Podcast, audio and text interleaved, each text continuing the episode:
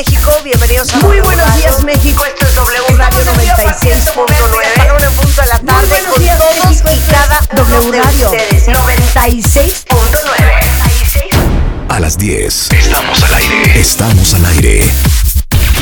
Marta de baile en W. 96.9 FM.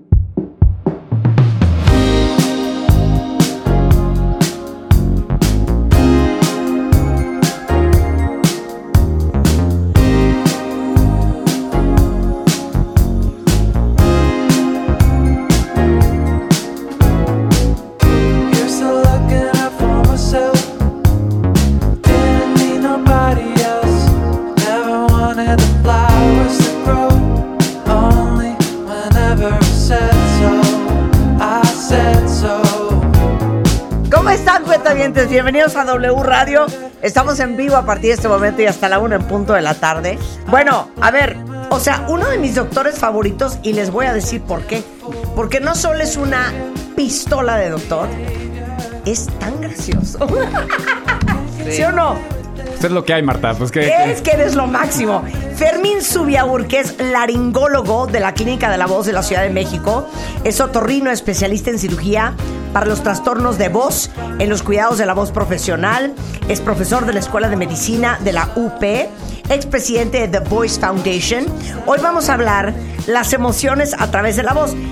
Eh, Es lo que hablamos el otro día del sexo. Exactamente. Del o sexo. sea, todos los ruidos ¿Era que hacemos, sexo? de lo- desde cooperar hasta jugar tenis, los O sea, es que, es que les voy a decir cuál era mi, mi pregunta aquella vez. ¿Por qué durante el sexo la gente tiene la necesidad de... Ajá.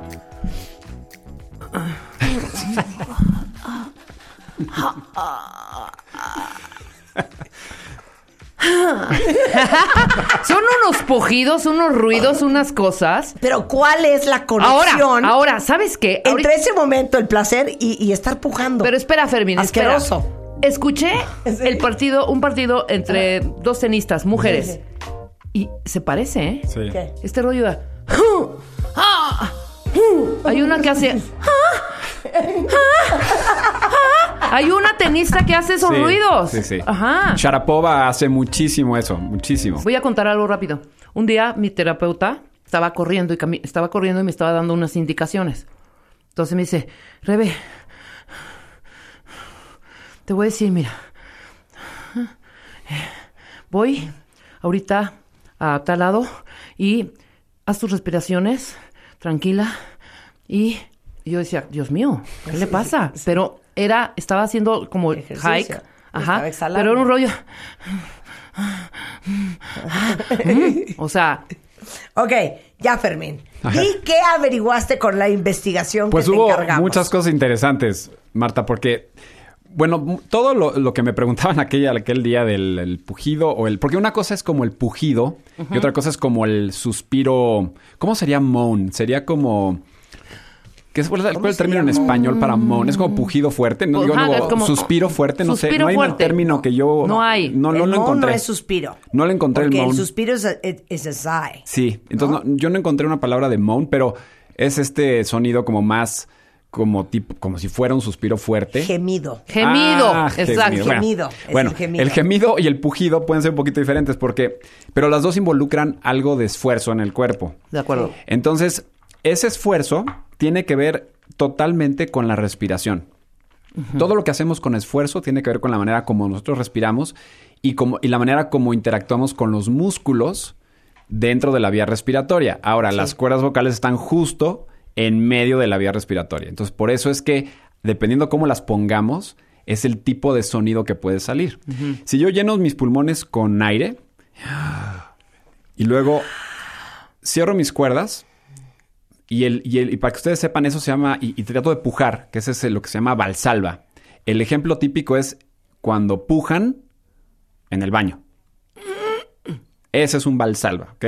Cuando... ¿De qué me estás hablando? Valsalva. Porque eso es algo que todo mundo hace. Claro, a ver, ya, ya vieron, ya aprendimos algo nuevo hoy. Valsalva. Pensaron que iba a enfocar esto en el sexo. sí, no, vamos a enfocarlo en el baño. A ver, Entonces, Valsalva. A ver, Entonces, haz la Valsalva. No se oye porque estoy pujando. Con la gente que levanta pesas Sí. y que luego ven que se ponen rojos, rojos, rojos, Sí. están haciendo un valsalva. Si ustedes piensan cuando van al baño y tienen que pujar, Sí. hacen mucho esfuerzo, pero no están sacando aire. Están haciendo mucho esfuerzo, se pueden poner hasta rojos, ¿no? Exacto. Así está. Entonces, eso que haces, estás sacando el aire, pero tienes tus cuerdas vocales completamente cerradas. Entonces, las cuerdas no dejan que el aire pase. Sí. Ahora, si yo voy abriendo poco a poquito mis cuerdas, Sí. entonces son así. Claro. O sea, si alguien va al baño y hace ese ruido, que se largue de mi casa. Pero ese es entonces el aire poco a poquito. Ahora, ¿qué Ajá. pasa si yo hago un valsalva? Entonces, meto aire, cierro mis cuerdas y saco súbitamente el Sí, aire. sí. ¡Ah! ya. O ¡Ah! Pero todo depende, mis cuerdas, el tamaño, Claro. mi, y mi personalidad, cómo es que grito. Entonces Sí. no es lo mismo un grito de un tenista, por ejemplo, en Sharapova, que la hace muy ¡Ah! siempre, versus Nadal o Djokovic que la hace ¡Ah! ¿no? Claro. Sí. Entonces, tiene que ver con la masa de las cuerdas y otras características del cuerpo. La Pero- valsalva. ¡Qué La, el vals- sí, joya! el- el- el- la maniobra de Valsalva. Ahora, Maniobra de Valsalva. ese, ese esfuerzo que hace que cuando los deportistas... Ella había una técnica, leí eso, lo aprendí apenas, que los que levantan pesas, los fisicoculturistas, una de las técnicas que les enseñaban era justamente esta técnica de Valsalva. Por eso algunas imágenes que ustedes ven eh, eran de que estaban rojos, rojos, rojos, levantando una pesa rojo, rojo, que estaban haciendo Valsalva. Y al hacer eso, llenas el pulmón de aire, aprietas todos los músculos del centro del- de, tu de tu cuerpo que se le llama core, que es como Ajá. la parte central. Sí. Y eso, en teoría, le da también estabilidad a tu cuerpo para que después, con una- un escape súbito de energía, logres distribuir esa energía a lo que quieres hacer, sea levantar una pesa, pegarle más fuerte a la pelota, este, lo que sea, ¿no? Y en este caso, si alguien está haciendo un esfuerzo físico al tener relaciones sexuales, porque eso es lo que me preguntaron, entonces, por eso es diferente el pujido del esfuerzo al gemido, que ahí ya es una, cosa diferente, porque ahí es una expresión de relajación, de un trance que a veces puede ser inclusive inconsciente. Puede- hay gente que puede hacer sonidos y no se están dando cuenta que lo- porque vienen eh, como, como mentalmente están en otra zona, pero ya es diferente este sonido de ah, como un suspiro a ah. Es diferente. Todo el sonido sale de las cuerdas, pero no es lo mismo el que yo meta el aire y vaya sacando poco a poquito ah, con mis cuerdas relajadas a ah. Claro. Pero entonces, Wow. eh, la maniobra de Valsalva, Sí. digamos que podría ser eh, un instinto natural del cuerpo, Sí. como dijiste tú, para concentrar toda la fuerza y la energía en the core y como tener más potencia Sí. Que después you release. Sí, es como si estuvieran jugando un videojuego y le aprietas el botón turbo Sí. para arrancar o para pegar más, más fuerte. Esa es nuestra maniobra inconsciente natural Claro. de turbo, ¿no? Que es respiración y descarga súbita de energía Claro. en, dependiendo de la actividad que estemos haciendo. Ok, eso Claro. es Valsalva. Sí. Ok, Sí. ahora, Bueno. continuamos con la clase. Ahora, eh, de otras cosas que estaba investigando aquí, hay muchas cosas muy interesantes. Hasta un estudio que se hizo, eh, por ejemplo, en tenistas, ¿no? Si hizo un estudio Sí. en tenistas, vieron que los tenistas que pujaban al sacar, al, en servicio, tenían velocidades Más más, rápidas más altas. que los que y eso no. lo llaman en inglés the vocal burst, ¿no? Vocal burst, exactamente. Entonces, el que tú saques esa energía, en teoría, te da esa como carga de energía que, que te da ese extra. Ahora, no quiere decir que tiene uno que hacer esos sonidos para tener muchísima energía, pero es interesante que en este estudio lo hayan visto y que hayan visto que si hay una diferencia entre la gente que puja muy fuerte versus la gente que no hace tanto ruido. Claro, ahora, Pero un está muy ejemplo. cañón lo que acabas de decir, porque si ahorita les dijéramos cuentavientes, imagínense que están en Wimbledon y van a sacar. Les apuesto a que instintivamente yo, que no juego tenis, si agarro la pelota y agarro la raqueta, o sea, fíjate lo que hice. Sí. O sea, inhalé. Llenaste Para- tus pulmones. Eso. Acabas de meter aire, Claro. cerraste tus cuerdas Claro. y las abriste súbitamente. Sí. Lo acabas de hacer. Pero es instintivo. Es instintivo. Claro, ahora lo Sí. que yo decía es que no es lo mismo. Trata de levantar esa silla, Marta, sin hacer ningún ruido. O sea, esto de la fuerza con el, "Ugh", ¿sabes? O sea, sí te da mucho más energía. Es Trata de instintivo. hacerlo sí y no vas a poder ni siquiera levantarla. De verdad. O sea, lo traté de hacer, hice ese ejercicio. A, ver, vas, va Marta. Marta, eh, Pero vamos a bien narrar. levan- Marta está en este momento levantándose. Exacto. Está a punto de hacer Es una levantamiento silla de que, silla. que realmente pesa muy O sea, poco. el hecho que tenga yo codo de tenista no le sirve. Híjole, mano. A ver, trata de hacerlo sin hacer ningún ruido. Nin- ningún ruido, nada más. Ok, ya lo hizo. Ahora hazlo haciendo. ¡Ah! De verdad. ¡Ah! Es como. ¿Sí sentiste la diferencia un poco o no? Se siente, por supuesto. Marta casi ya de o sea, Aquí la Bien. desmayada. Bien, bien levantado.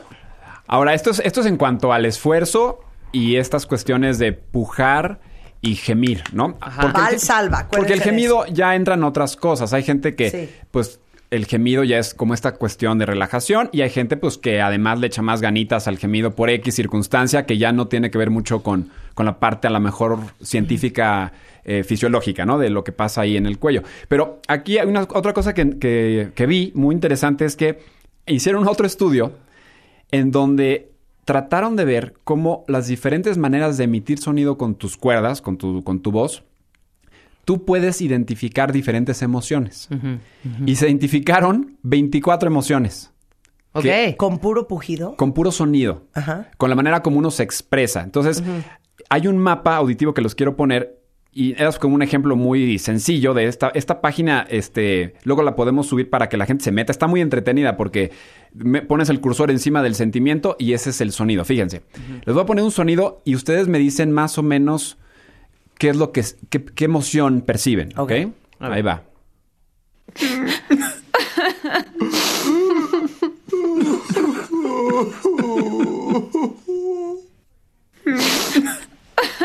Lamentos, tristeza. ¿Ok?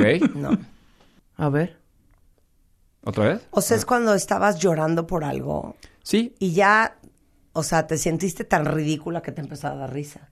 No, yo lo vi como tristeza. Bueno, por- pero Ajá. el sentimiento es como de tristeza en general. Sí. Y este se llama sadness. Sí. ¿Ok? Entonces, fueron sonidos y en general coincidimos en que el sentimiento es eso. Ajá. Es un Ok. poquito melancólico, ¿ok? Ahora vaya- vamos a ponerles otro.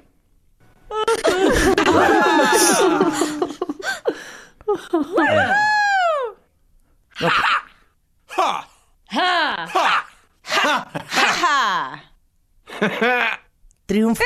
Triunfo. Diversión. Se Ay, llama le, triunfo. le diste tal cual al triunfo. Se llama triunfo. Yo decía. ¡Ah! Sí, venga. A ver, a ver otro, este. otro. A ver, está, está bueno.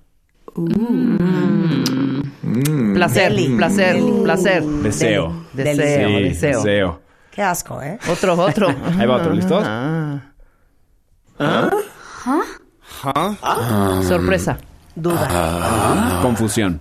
Sí. Sí. Duda. Duda. Yo mal. Un par más. Asombro. Sorpresa, sí. Sí. Sorpresa, ese se le llama sorpresa positiva. Ahora vean esto. Shock. Susto. Susto, fear, ajá. ¿Qué dijiste, Marta? ¿Shock? Ve todos los ruidos que hacemos. hay el muchos. Voy a poner uno más, uno más. Dolor. Dolor. Dolor. Entonces, Marta no lo identificó. entonces fíjense cómo nosotros en la manera de transmitir, porque eso es lo increíble del radio, por ejemplo, a mí por eso el radio se me hace espectacular. Sí. Porque tú puedes, y yo no sé si te ha- se les ha pasado a ustedes, que alguien les diga, ¿vienes triste hoy, Marta o Rebe? No sé si les ha pasado. Si, si hay gente que pueda percibir cómo vienen de emoción. 100%. 100%. Y eso es porque uno transmite con la voz Claro. cómo le está yendo ese día. Ahora, puede ser que alguien muy profesional como ustedes lo puede esconder un poquito, porque a lo mejor tú vienes un día muy Bueno, mal yo, y... yo- yo les voy a contar una cosa y tú te vas a acordar perfecto de esto. Pero la radio es tan mágica que indistintamente del humor y el estado de ánimo en el cual podamos llegar al programa, se los juro que es magia. Yo hago clic para abrir el micrófono y Transformation total. me, me transformo. Y no es porque esté actuando cuentavientes, porque no soy nada buena actriz, pero es porque me transporto estas tres horas que estamos al aire a otro lado.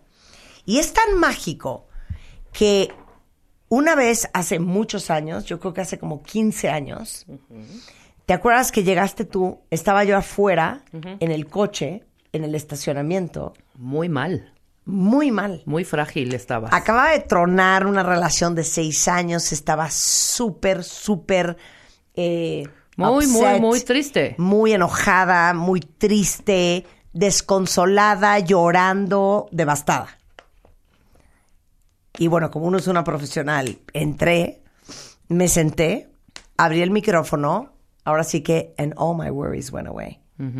Y te transformas. Te transformas. Pero ustedes pueden escuchar en nuestra voz cuando venimos al 100% y cuando estamos con todo. También pueden oír cuando estamos un poco más cansados. Sí. Pero creo que parte de la gran chamba de un locutor, y eso es algo que creo que mucha gente no termina de entender, es tener la cantidad de energía suficiente para sostener de manera consecutiva el ritmo, eh, la energía y la cadencia del programa durante las horas que estés al aire. Entonces, a la una de la tarde acabamos agotadas. Agotadas. Porque sostener este ritmo y estar hablando así y esto y el otro. Cansado, sí. Ah, porque yo también podría hacer el programa de radio de Muy buenos días, cuentavientes, bienvenidos. Esto es W Radio 96.9. Buenos días, Rebeca, ¿cómo te va? Hoy no viene Marta. Cierro la ventanilla. ¿Así? ¿No? Así. Hacer llevártela También así. podríamos ¿me- hablar así. Sí, sí, totalmente. E- Es, eh, todo lo que dices es totalmente cierto. Y, y, pero eso la gente lo, lo percibe mucho. Les digo, ustedes son profesionales de esto. Pero la gente que habla por teléfono con tu tío, tu mamá, todo. ¿Qué onda? ¿Qué te pasó? Claro. No, no, pues es que estoy aquí. no. ¿Pero qué? ¿Pero, pero por qué? Si ayer estabas muy contenta. No, pues estoy bien, estoy tranquilo. No, estoy No, sí hay gente que, como lo decíamos, Sí, sí, sí. la gente que me saqué la lotería, estoy enojado. Sí. Me mordió un perro, voy a comer con mi familia. Así no genera ninguna emoción en absoluto y no los puedes leer. Claro. El sexo. El sexo. Sets.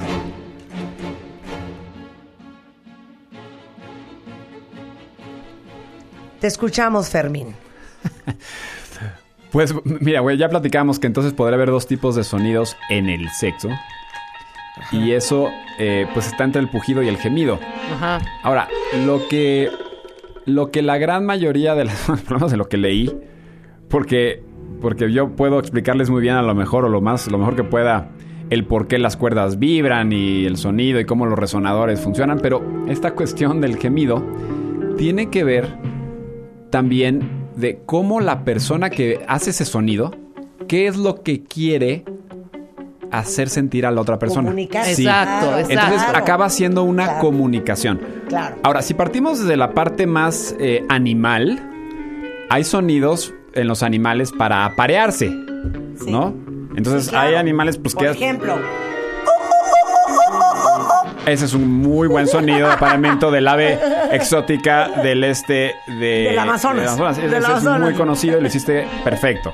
o por ejemplo, Ese, ese es muy bonito. Este es el ave, el ave real, creo que del norte de Brasil. Y. No, sí. Ah, eh, ese es el mono tití El- el- de las profundidades del Congo. Y el... Ese es el titi. Sí. Y el... ah, ese es de un doctor del último congreso que escuché en el cuarto de al lado. No, pero entonces hay sonidos para llamar la atención Sí. de manera animal. Sí. El ser humano, eh, a lo mejor una persona puede tratar de ser el interesante eh, para tratar de hablar con alguien, pero, pero también emitimos sonidos, ¿no? Para tratar de llamar la atención. Entonces, es una parte de la comunicación y al momento de estar teniendo relaciones sexuales, lo que se cree es que más que un, son- un sonido, pues que es inconsciente, tiene que ver mucho la conciencia de lo que le quiere transmitir una persona a la otra. Ajá. Y eso puede ser mucho ruido, puede ser que haga, que quiera que la otra persona se sienta bien de que está haciendo bien las cosas, o inclusive lo pueden exagerar como para decir, vaya, Claro. qué padre, me la estoy pasando. Fíjate lo que Sí, estás diciendo sí, ahorita. sí, sí. Ale, Ale, este, la ñoña, Sí. me acaba de decir, perdón, el gemido en cooperando fingido es mejor que el real. El real es horrendo. ¿Cómo? Ajá, el fingido se escucha más bonito que el real. A ver, Pues el fingido, a ver, haz danos un simulacro. haz un fingido. No, yo no sé hacer fingido. Ay, sí. No, no sé. no sé, un fingido puede ser. ah, ah, ah, así, ¿no? Y, y un real puede ser.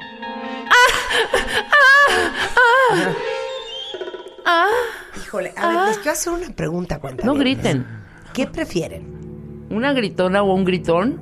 ¿O un así No, no, no. no, conservador? No, no, no, no hay tintes medios. Silencio absoluto. O sea, sexo a todo lo que da. ¿Así? Bueno, que se oiga, aunque sea. Así, ok, Espérate, voy, así. voy, voy. Ok, sexo a todo lo que da, pero así.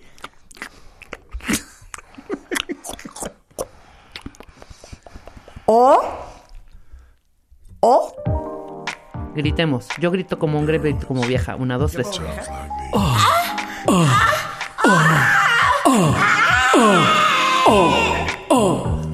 Ay, no. ¿Qué? Prefiero gritos. ¿Qué prefieres? La verdad, prefiero gritos. ¿Silencio absoluto ¿Tú, Fermín? o gritos? No, tiene que haber sonido y Yo comunicación, grito. sin no, duda. no, no, no, no, A ver, no te dimos el punto No, medio. ¿El No, uno no. o el dos? O gritos de Dios de mi vida. Ah, como el La extremo. están matando. No, no, gritos, o claro. silencio. No, gritos, no, yo por gritos supuesto. prefiero también. No, Ay, pues sí, es que, no, Marta. pero es que si no, o sea, silencio absoluto, pues que No, Tú me sí, contaste una vez No. que había un silencio absoluto y no te gustó nada. No, no, no, el silencio absoluto. Es horrible. Porque si oyes... Porque como dice ahorita Fermín, es un indicador. Es un indicador. De cómo va la Sí. cosa. Si y hay si que alguien exagera un acá. poquito es porque dices, oye, quiero o hacerle sentir esto a esta persona o, o- o que el ambiente, o a lo mejor tú sabes lo que le gusta. Hay, habrá gente que dice, oye, voy a tratar de controlarlo para que no se escuche porque a esta persona le choca que haga mucho ruido, ¿no? Entonces sí tiene que ver más con, con algo que uno Ay, quiere híjole, es que si transmitir. ya si, si le choca, hay problemas en Sí. esa pareja, ¿eh?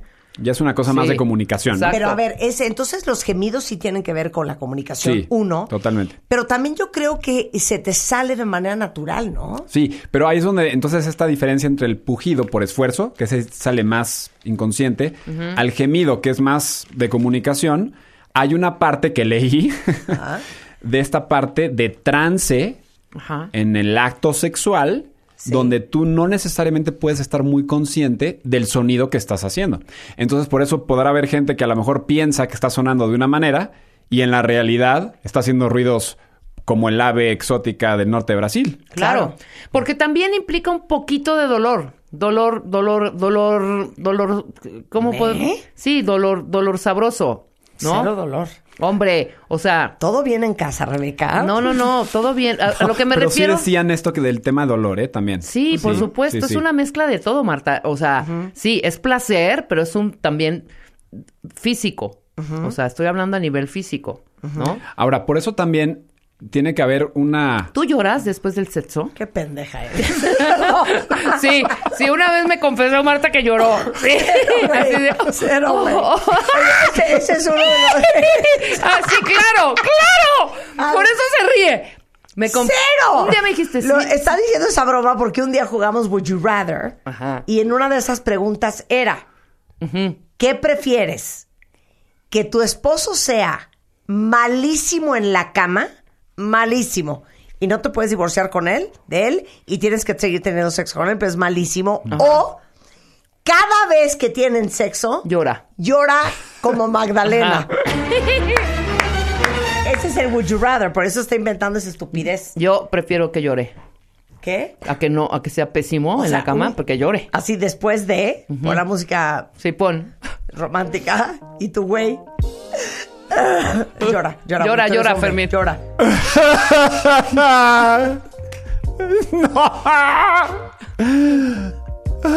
Ahora- pero ponlo, agrégale una parte. Estuvo delicioso. Una, dos, tres.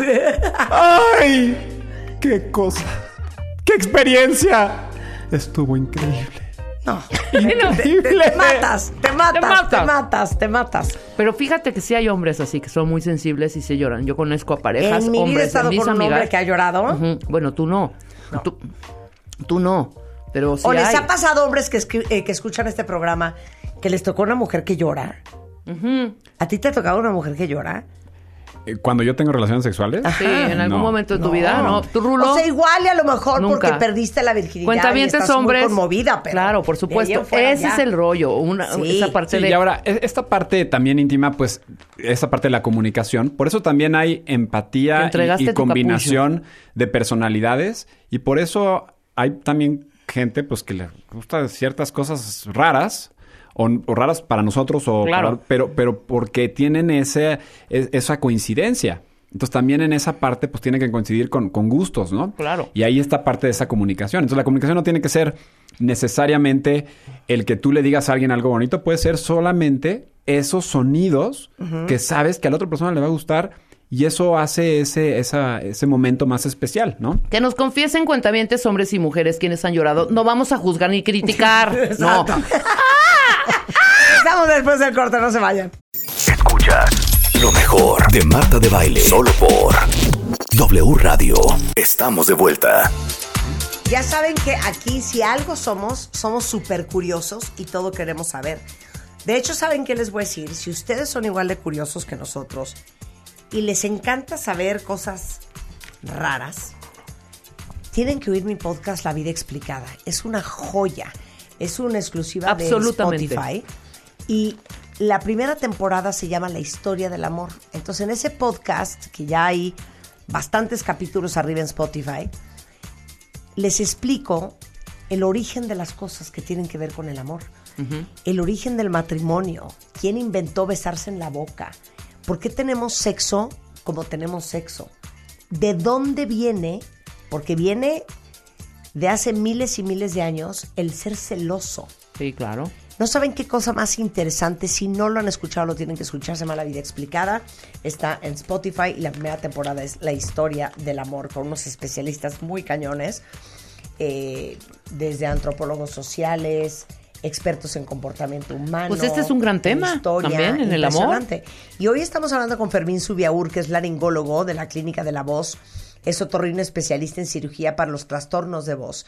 Y le dimos la encomienda de hacernos una investigación sobre la conexión entre las emociones y la voz, entre el, esfuerzo y la voz, entre la fuerza y la voz.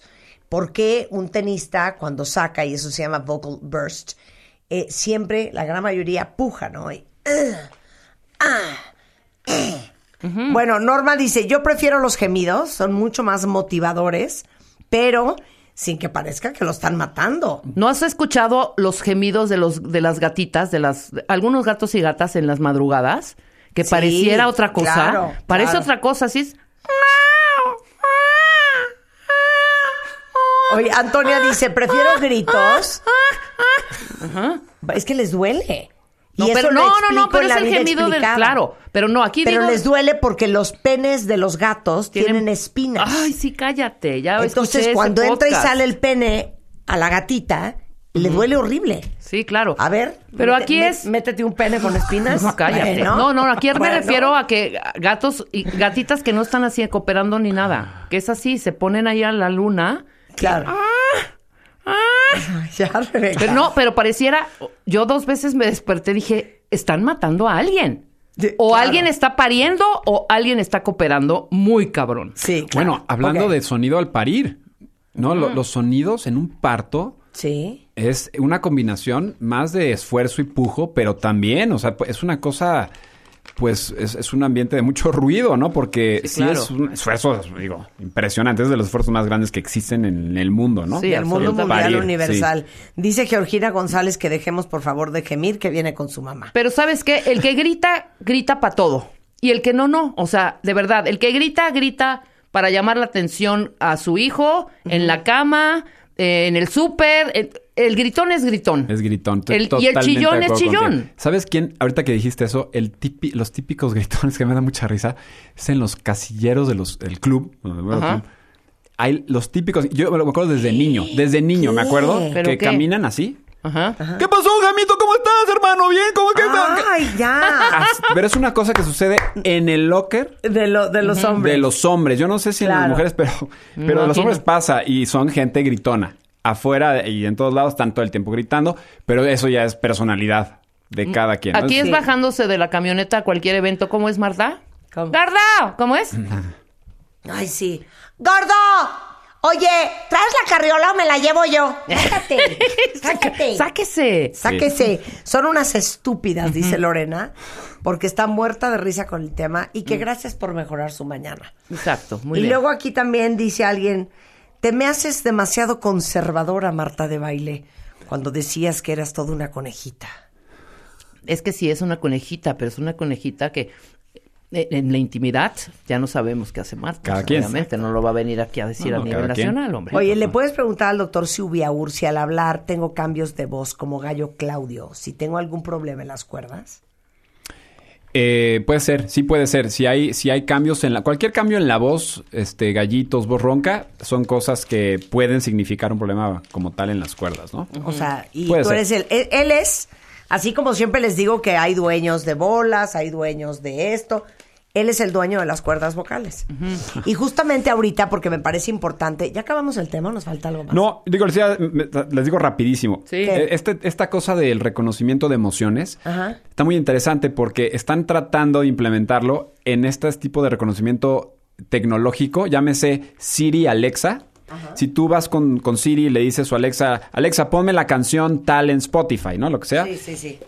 Eh, reproduciendo. eh. Pero lo que están tratando de ver es que en la manera como tú se lo digas puedan en algún punto estas estos Siri o Alexa Devices. te puedan reconocer tu emoción. Ah. Entonces tú dices, ponme la canción de, De, I'm Ping Pong. out of love. Y te van a decir, I'm so sí, Marta, sad". pero ¿por qué estás triste? Claro, ¿por qué ¿No? estás triste? Entonces, Ajá. entonces, eso va a evolucionar, este tipo de, de tecnologías de, de reconocimiento, Gotas de ribotril cerca de mí. Exacto, a, a reconocer emoción y esa, esa parte está súper interesante, ¿no? Porque esta parte, esto va a evolucionar muchísimo. Eh, pero bueno, la otra cosa que, que, le- que íbamos a hacer, que está, está padre, Ajá. era, era como un, justamente como un ejercicio de, como si fuera el mapa de emociones. Venga. Eh, pero ahora les toca a ustedes, ¿no? Ok. Sí, entonces, Va. igual, pues los cuentavientes pueden ver, también venga, venga, venga, participar y vamos a ver cuál es la emoción. Y ahí tenemos varias frases que ustedes pueden decir. Pueden, puede ser primero Rebe o, o Marta, como quieran. Y, y nosotros tratamos de adivinar cuál de estas tres ¿Es la opciones es la emoción. O sea, yo tengo que decir una frase con una emoción y ustedes tienen que adivinar cuál emoción es esa. Sí. ¿Ok? Ahí está la frase. Voy. Dilo con una. Ok.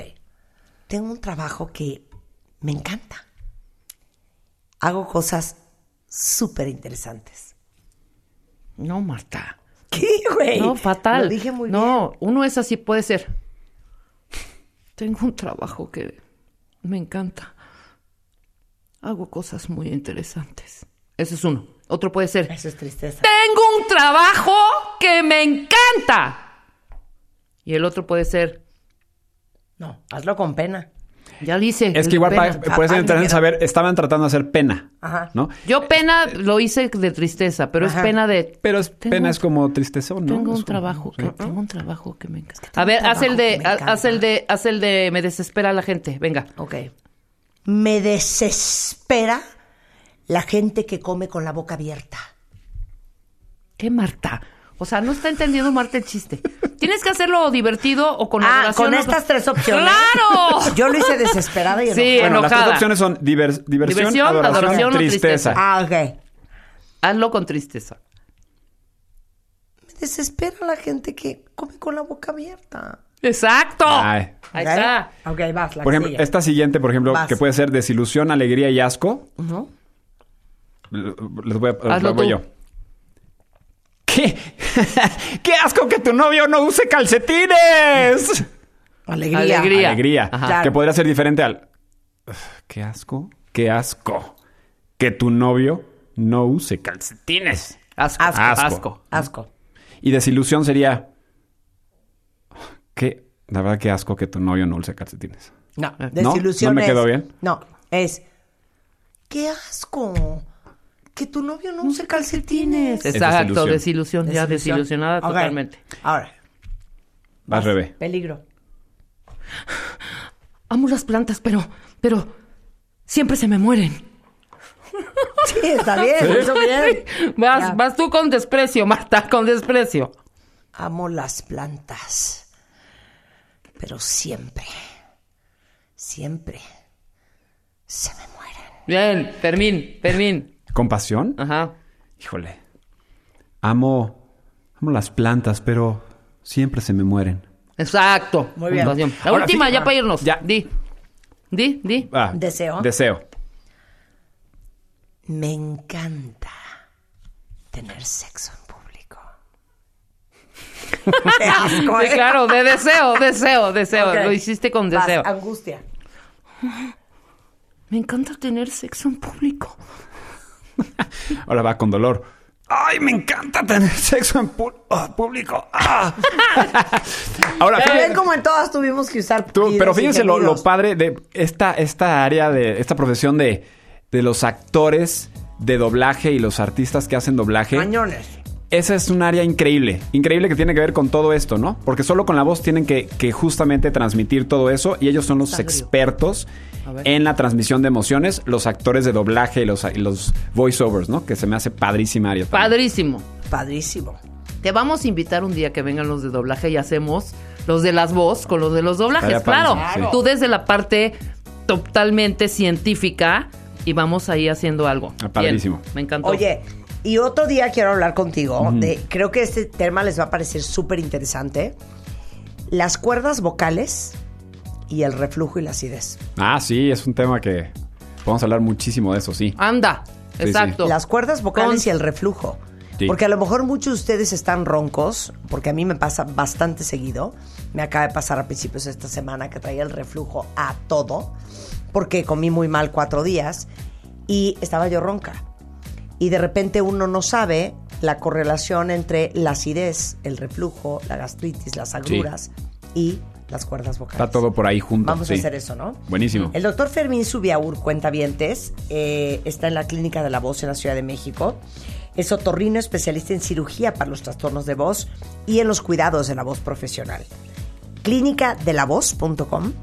Eh, el teléfono es 52 54 50 30 o 55 45 58 51. Ahora, en YouTube, Doc de la Voz, igualmente en Twitter, Doc de la Voz y Clínica de la Voz en Facebook.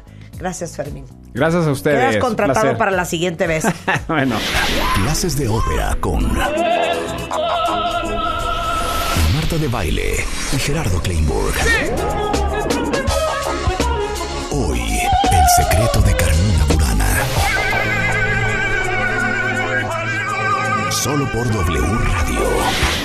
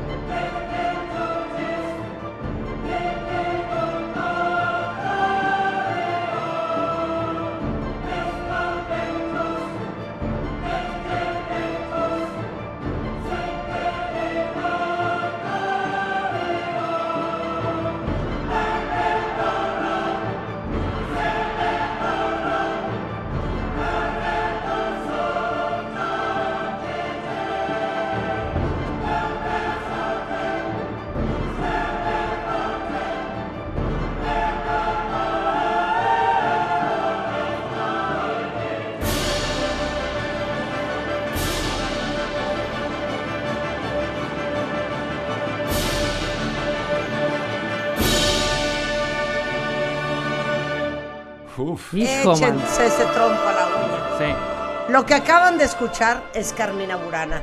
Todos los que crecieron en los ochentas la ubicamos muy bien, no porque hayamos sido A la grandes sala conocedores de, de la música clásica, sino porque con esto habrían en varios antros el show de luz y sonidos, Gerardo ¿A qué Kleinburg. Y hora? el hielo ¿A qué hora seco, es? a las qué doce. de la noche, hijo. Habrían con esto. Oigan, Gerardo Kleinburg, ya lo conoce muy bien, es un extraordinario divulgador, promotor musical. Durante 10 años fue director artístico de la Compañía Nacional de Ópera. Eh, es nuestro maestro de música clásica y de ópera. Y dijo, un día voy a explicarles Carmina Burana. Perdón, lo asocio con el exorcista, con la profecía. Sí, es que hay Es un de pedazo esta de esta- Demian. Esta pieza musical, Pero te gusta. pero me gusta. Sí. Pero te- ¿Por qué te Me gusta? gusta, pero me ¿Por qué asusta. les gusta? O sea, Porque ¿Qué it oyen? is so dramatic. ¿Tienen Es drama, es, es, Es como pisar el infierno, pero hacerte para atrás de a ver, pronto. vamos a ejercicio. ¿Sabes? clímax. ¿Qué crees que Así está de, diciendo? ¿Qué dice la letra, según tú? A ver, según yo. Imagínate qué Según dice la yo. letra. Ok, pómela, pómela, súbele, súbele, súbele donde está. Venga. Dice, te va a llevar El infierno. diablo. Bien, ahí vas bien. Cuidado con el diablo, Ajá. hazte para atrás. Te van a quemar vivo esas flamas. ¿Tú? Tus pecados te hundirán. Tienes que vivir en paz. Claro. Ahora, ¿qué No la jodas. Ahí te va. Sí, sí, sí. Ahí te va la explicación. No la habíamos pensado así, no la tenemos en el guion así. No. ¿Han ido a una feria? Sí, sí, sí, sí. Se han subido a, A un una juego. Ajá, que se llama la Rueda de la Fortuna. Sí, sí, sí, claro. ¿De dónde viene el nombre de la Rueda de la Fortuna? The ¿Por qué of se llama la. Rueda de la The Fortuna ese Fortune. juego? Porque a veces estamos arriba estás y arriba y a veces estás abajo. ¿Por qué la quitaste? Cielo y el infierno. Ya estás No de oigo, eso. no oigo, no oigo. De Ajá. eso se trata lo que acabamos de oír. Este fragmento se llama Fortuna Imperatrix Mundi. El destino reina el mundo. No Dios, no tu virtud, no que no hayas pecado. Haz lo que quieras, mi reina. Es el destino. Así de- A veces arriba, A ver, a ¿qué veces pasa? abajo. Hoy estás arriba, mañana en un hoyo negro. ¿Así? Exacto. Pobre de Carlos, estaría un poco sacado de onda. Ok, ¿quién es el autor? El autor se llamó Karl Orff, nació a finales del siglo XIX y murió 1800. 90 y cacho, no quiero 90 y 1892 y murió Ok. en 1980 y tantos, casi a los 90 años. Y hay un tema también delicado. Karl Orff. Esta obra está escrita en 1936-37 en Alemania. ¿A qué le suena? Ah, ok, estamos en 1900. Yo estoy pensando Esta que esto es está escrita- 1700, Hitleriano. 800. Ahí tenemos una relación complicada. Ay, aquí ¿Y es donde saben la marrana tuerce el rabo. ¿Saben en quién fue uno de Burana. los primeros fans de esta obra? Mr. Adolfito y, y Goebbels. A Wow. ellos les gustaba mucho y se prendían mucho con esta obra. O sea, Hitler se prendía con la Eva Braun con esta rola. no sé si se prendía con Leva Brown con esta rola, A pero ver, se prendía. Pero a ver, espérame una cosa, ok. ¿Cuánto dura Carmina Burana? 50 Carmina Burana minutos. es. Ah, no, ¿cómo? ¿De qué me hablas? 50 minutos. Este es el arranque de un ciclo de 24 canciones basadas en 24 poemas, que ahora hablaremos dónde se encontraron y todo esto, poemas de la Edad Media. Y este señor, Karl Orff, compositor, en 1936-37 dijo, se encontraron los manuscritos enteros en una abadía, en una abadía que se llamaba, la abadía en una ciudad de- que se llama Boyern, en, cerca de Múnich. Y Boyern en latín se diría Bura. Burana es de Boyern. Y Carmina no es una señora, no es Carmina Burana. O sea, no Carmina es... poemas, cantos, son los cantos de Boyern. Carmina Burana. A ver, espérame. ¿Cómo se escribe Boyard? Boyern, B-E-U-E-R, B-E-U-E-R-N. Beuern, Boyern. Lat- en latín se diría Bura. En ese monasterio se encontraron unos, y, y ya tenemos imágenes, vamos a empezar a tuitear Sí, esas sí, imágenes. sí, sí, sí. Se encontraron un chorro de poemas medievales en un monasterio. ¿Ustedes qué se imaginan que dicen? Escritas por clérigos, sacerdotes, exsacerdotes. Pues entre profecías y ¿Tú qué te así. imaginas que diría No, esa Pues poesía? ha de haber hablado de el bien y el mal, del purgatorio, del cielo, de Satanás, de Lucifer. Cero menos uno. De amor, ¿de pasión. Esos, ¿de esos, mo- esos cuates se llamaban o les decían los goliardos, que yo ya, a mí ya me gustó para ti y para Rebeca el Somos las apodo. goliardas. Somos Las goliardas. goliardas. Eran unos tipos licenciosos. Un de las goliardas, Rulo. Disipados, ciertamente inmorales, que abogaban por los pecados y exaltaban la carnalidad y la sexualidad y el alcohol. Claro. O Te sea, hace- vive el hedonismo. ¿Te hace sentido que en un monasterio, No. ¿verdad que está raro de entrada? De entrada, claro. Muy raro. Esto también nos dice algo de la Edad Media. Nosotros tenemos la idea de la Edad Media que son mil años de oscurantismo. Por supuesto, el- la iglesia ejercía eso, pero abajo deben haber estado un poquito inquietos, ¿no? Mil años de oscurantismo. Y estos cuates estaban muy inquietos. Pero eran como sus diarios, estos. No, estos eran una serie de poemas donde alababan estos vicios como virtudes, hablaban de la sexualidad como algo que había que, o, que había que, que ejercer, que había casi casi que coleccionar O vírgenes. sea, ellos en Calígula. que coleccionar vírgenes y no precisamente la de las de los nichos, ¿eh? Sí, sí, sí. Y eh, por otro lado, alaban muchísimo a la naturaleza, pero de una manera de- eh, como si le estuvieran deificando, es decir, pagana, hablando de la naturaleza como aquello que impera sobre todas las cosas, pero no hablan de no peques, no hablan de sigue el camino de Dios, no hablan de eso. No hablan- dicen adiós rogando y con el mazo dando. No, no, dicen precisamente. Quieren que, para ir a corte, pongamos otra vez esta parte, regresando, en qué está escrito y qué dirá esta parte que nos causa tanto, tanta irisipela y tanto miedo. Súbele, hijo. Vamos a un corte. Explicando Carmina Burana con el gran Gerardo Kleinburg en W Radio. Escuchas lo mejor de Marta de Baile. Solo por W Radio. Estamos de vuelta.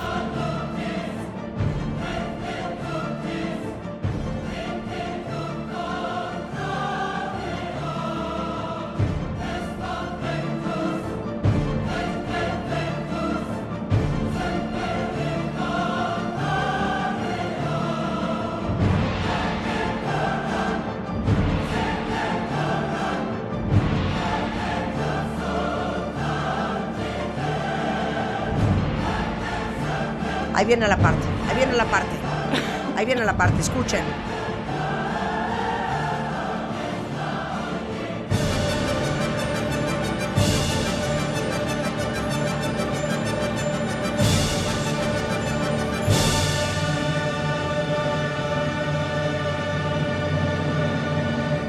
¿Por qué no puede oír uno esta can- Pieza. cantata escénica?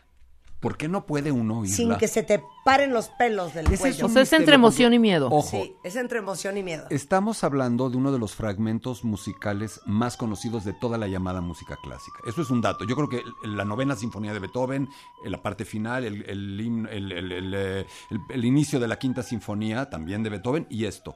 ¿Por qué? Si me preguntas por qué, no tengo idea. Sí, Gerardo Kleinburg, que es nuestro gran maestro, uno de los hombres en- que más sabe de música clásica y ópera en México, nos está explicando los secretos de Carmina Burana. Recap, en un Recap. minuto. Est- estamos hablando de una obra que parte de 24 poemas licenciosos inmorales encontrados en una abadía del sur de Alemania que un señor en 1937 retoma y dice, los voy a convertir en una obra musical y escénica, en un espectáculo escénico musical y lo convierte en una cantata. No es una ópera. No es- ahora, ¿qué es una cantata? Una cantata, tú que eres fan del barroco, es también un invento del barroco. En el barroco empezaron a decir, bueno, las rolas donde nada más tocan instrumentos, las Sí, tocadas, sí. son sonatas.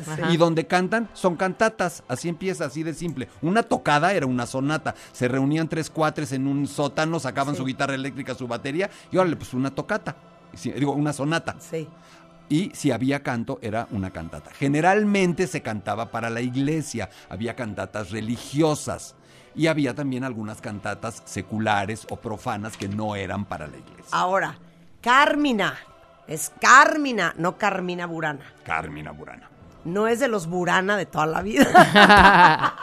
No seas burra. ya quedó claro en el corte anterior. De los Burana, güey. De Düsseldorf.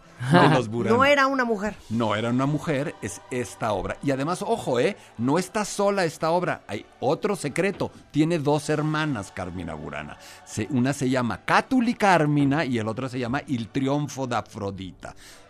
Fue tal el éxito de esta obra que Karl Orff dijo, aquí me sigo, y escribió otra serie de, de- de- de poemas musicalizados, o musicalizó otra serie de poemas, Claro. los poemas de Cátulo, Cátuli Carmina, y El Triunfo de Afrodita. Pero aparte, algo que me parece interesante.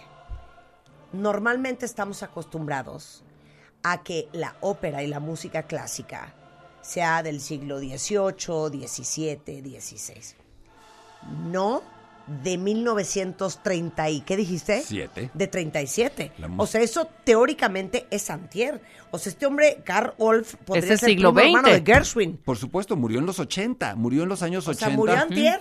Y es un compositor importantísimo. Era un hombre rarísimo, muy extraño. Les acabamos de postear fotos De Carl. de Karl Orff. Orff. ¿Y de qué más? Y de la portada de Y- los poemas. esa- del códex. el- Todos los códices, no los códices, todos los poemas esos en los manuscritos de papiro original, no sé si papiro, pero de Sí, sí, papel sí, sí, antiquísimo medieval, se empastaron o se encuadernaron en un códex divino que está exhibido ahora en un museo.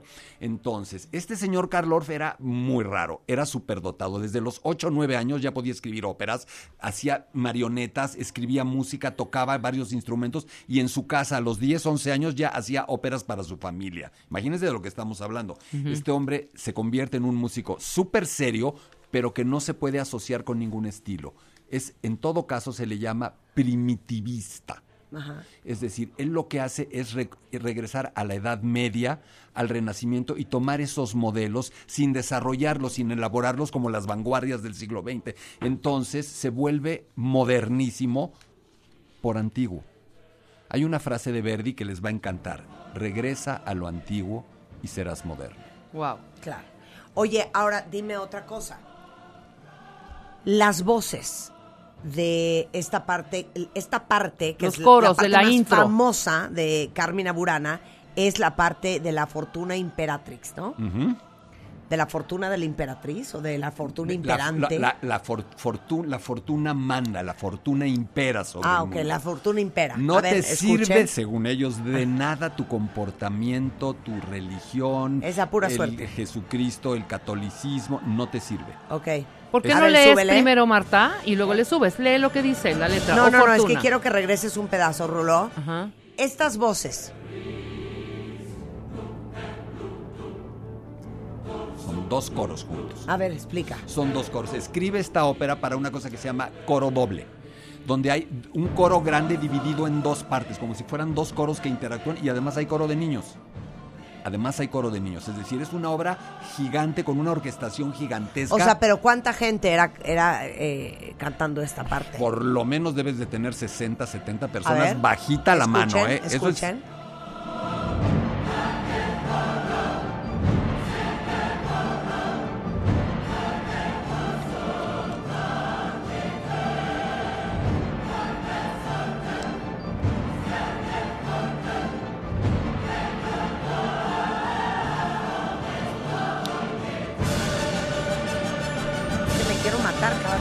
se me vuelve a parar el Sí, pero cuero. tenemos que oír otros fragmentos. Tenemos que oír también, otros ¿no? Tenemos fragmentos, que oír otros exacto. fragmentos porque no se detiene aquí. Ok, nada más puedo decir lo que dice aquí. Ajá. Sí, diga usted.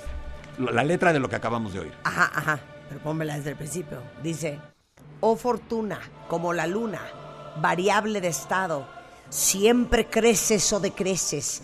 Vida detestable ahora oprime, después alivia, como un juego, al- a la pobreza y al poder. Derrites como al hielo. Suerte monstruosa y vacía, ter- tu rueda gira, perverso. La salud es vana, siempre se difumina. Sombrío y velado, también a mí me mortificas. Ahora en el juego llevo mi espalda desnuda por tu villanía. Wow, wow. Ahora, ¿eh? ¿de dónde saca estas melodías? Obviamente no estaban escritas como canciones, eran poemas, pero se cantaban muchos de ellos. Pero todavía no existían las notas musicales en ese momento, no había do, re, mi, fa, sol, la, si, do. Pero estos cuates, en estos manuscritos que encontraron, hallaron unas cosas que se llaman pneumas, neumas, que son unos como simbolitos, que eran como unas pre-notas musicales, como para decirles Indicaciones, más indicaciones. Hints, pistas. Sí, sí, sí. Por ahí va más o menos la melodía. Entonces, Karl Orff toma estos neumas, tiene una idea de cómo medio podía haber sonado algunas de esas canciones y a partir de ahí, de esos poemas, y a partir de ahí construye esto. Pero insisto, su idea era que fuera un performance. Un performance, insisto, porque muchas veces, Marta, solo nos quedamos aquí en hablar de las obras. Pero a ver, una pregunta. Estas voces, regreso a las voces, pues eran unos coros alemanes de los 30 Ujú, claro. Imagínate en aquel tiempo cuando eh, en el nazismo se exaltaba tanto esta música, el tamaño de los coros que harían, ¿verdad? Esto no es culpa de Karl Orff. Ojo, Sí. tampoco vamos a decir, esto no tiene nada que ver. De la misma manera que Karl Orff no estaba ni involucrado ni no involucrado con que si eran morales o inmorales. Esto está en ese contexto de la Edad Media, en donde alternaban la enorme religiosidad con este tipo de prácticas. Es decir, tampoco se crea que solamente es una secta eh, dedicada a la inmoralidad. Para nada. Es un contrapeso al enorme alud que significaba la religiosidad. Ok, perdón. Está, está cantada en latín. Esa es otra buena pregunta. La mitad, tres cuartas partes está en latín, hay otra parte en alemán antiguo, otra parte en francés antiguo y otra en una mezcla, en un slang de latín y francés o alemán antiguo que se llamaba macarrón. En lengua macarrónica. Mira, ¿y esa Mira. es? Macarrónica es un slang entre el latín y el francés o el alemán antiguos. Mira, a ver, esta es otra parte de Carmina Burana. Venga.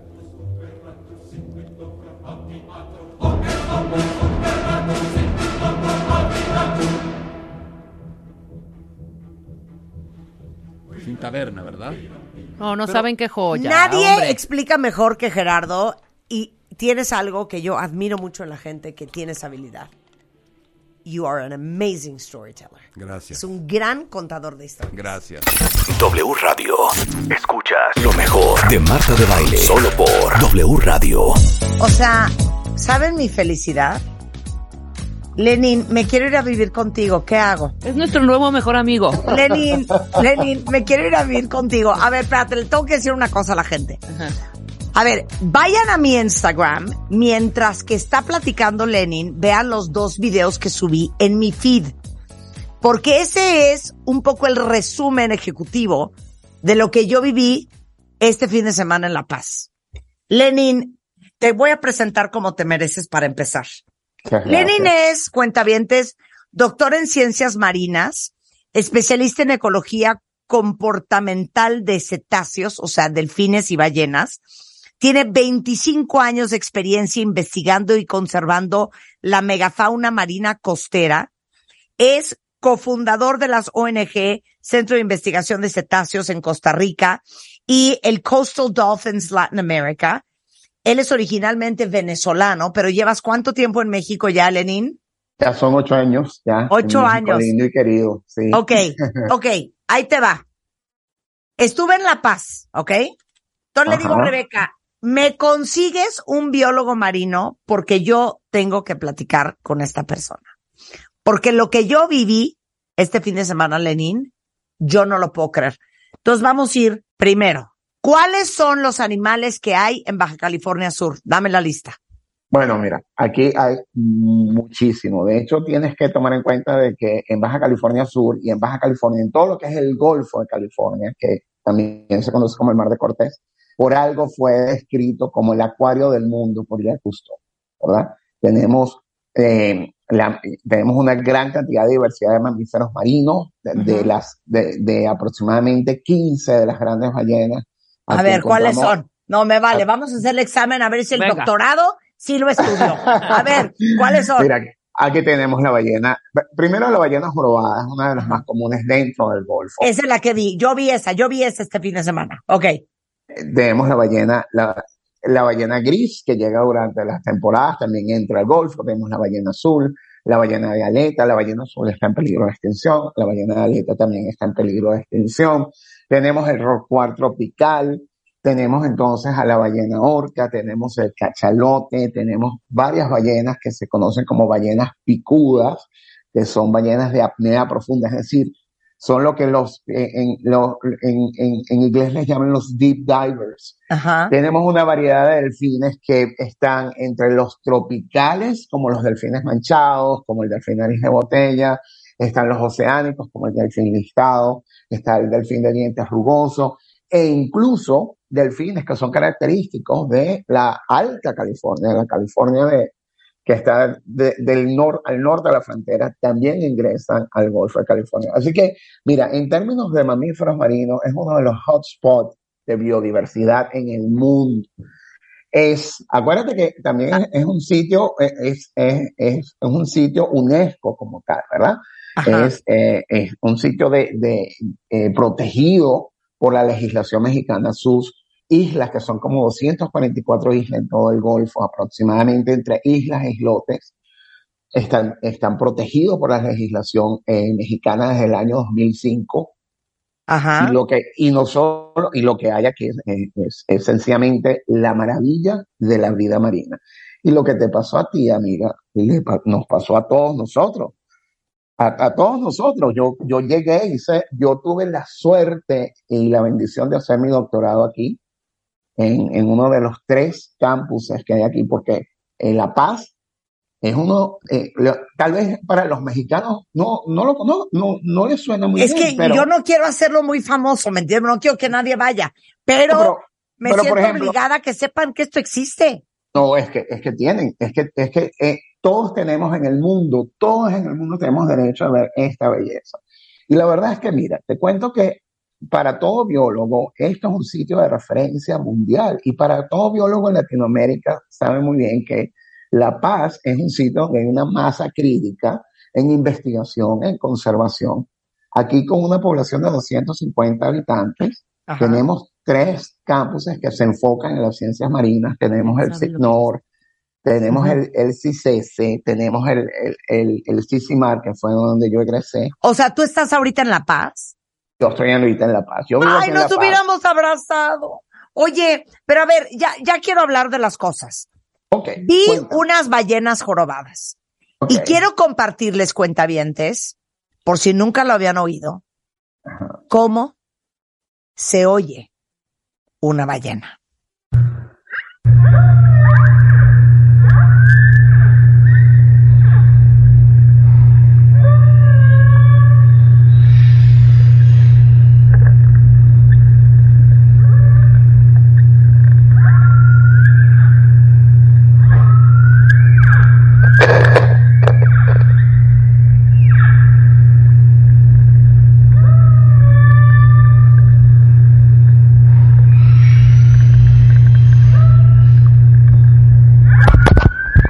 Entonces ustedes estudian cómo se comportan, cómo se comunican, qué está diciendo y qué ballena es.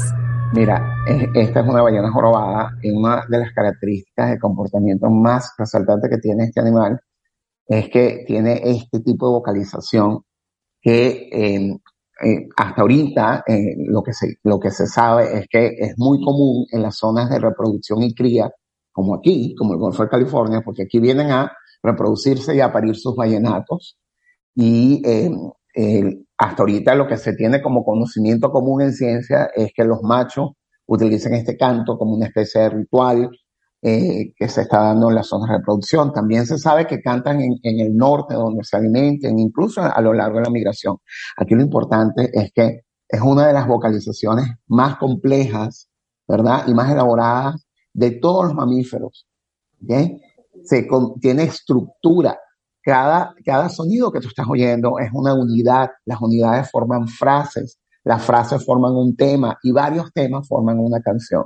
Y es uno de los sonidos más increíbles que tú puedes escuchar aquí en vida silvestre. O sea, Este- pero literal está cantando Está cantando. Es, se, se, se denomina una canción. para parear. Así es. Para aparearse, para enamorar a la hembra, para decir, mira que, mira mi canto y, y mira qué bien están mis genes porque mi canción es muy elaborada. Me Y- quiero matar, me quiero matar, me quiero ahogar en el mar. Y de lo que hecho, me te voy, a, diciendo. te voy a decir algo, algo bien curioso. Es una de las pruebas de revolución cultural en el mundo animal. Y eso se comprobó en el, en el 2000 y en el 1999 en Australia, porque los machos que cantan en la costa oeste de Australia, uno de esos machos se fue a la costa este. Y los machos de la costa este empezaron a cantar el tema de la costa oeste. Es decir, es una tradición que se transmite de pares, ¿ok? Es una transmisión horizontal de cultura. No, es un, es un mundo fascinante. Ahora, Y cuéntale a Paz- todos.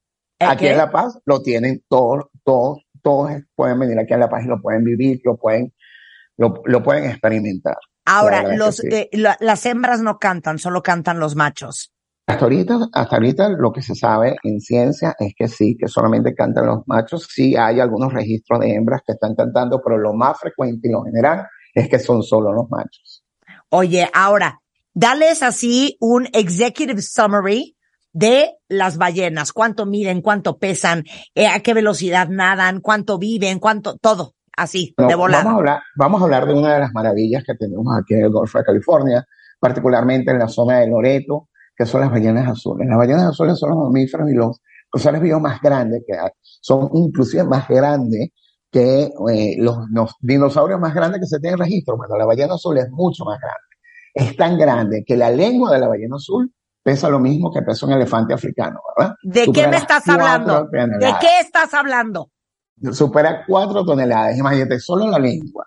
El corazón pesa lo mismo que pesa un bocho, ¿verdad? Estos bochos, estos Volkswagen, así Sí. es lo mismo el corazón. Y las arterias son tan grandes, ¿verdad?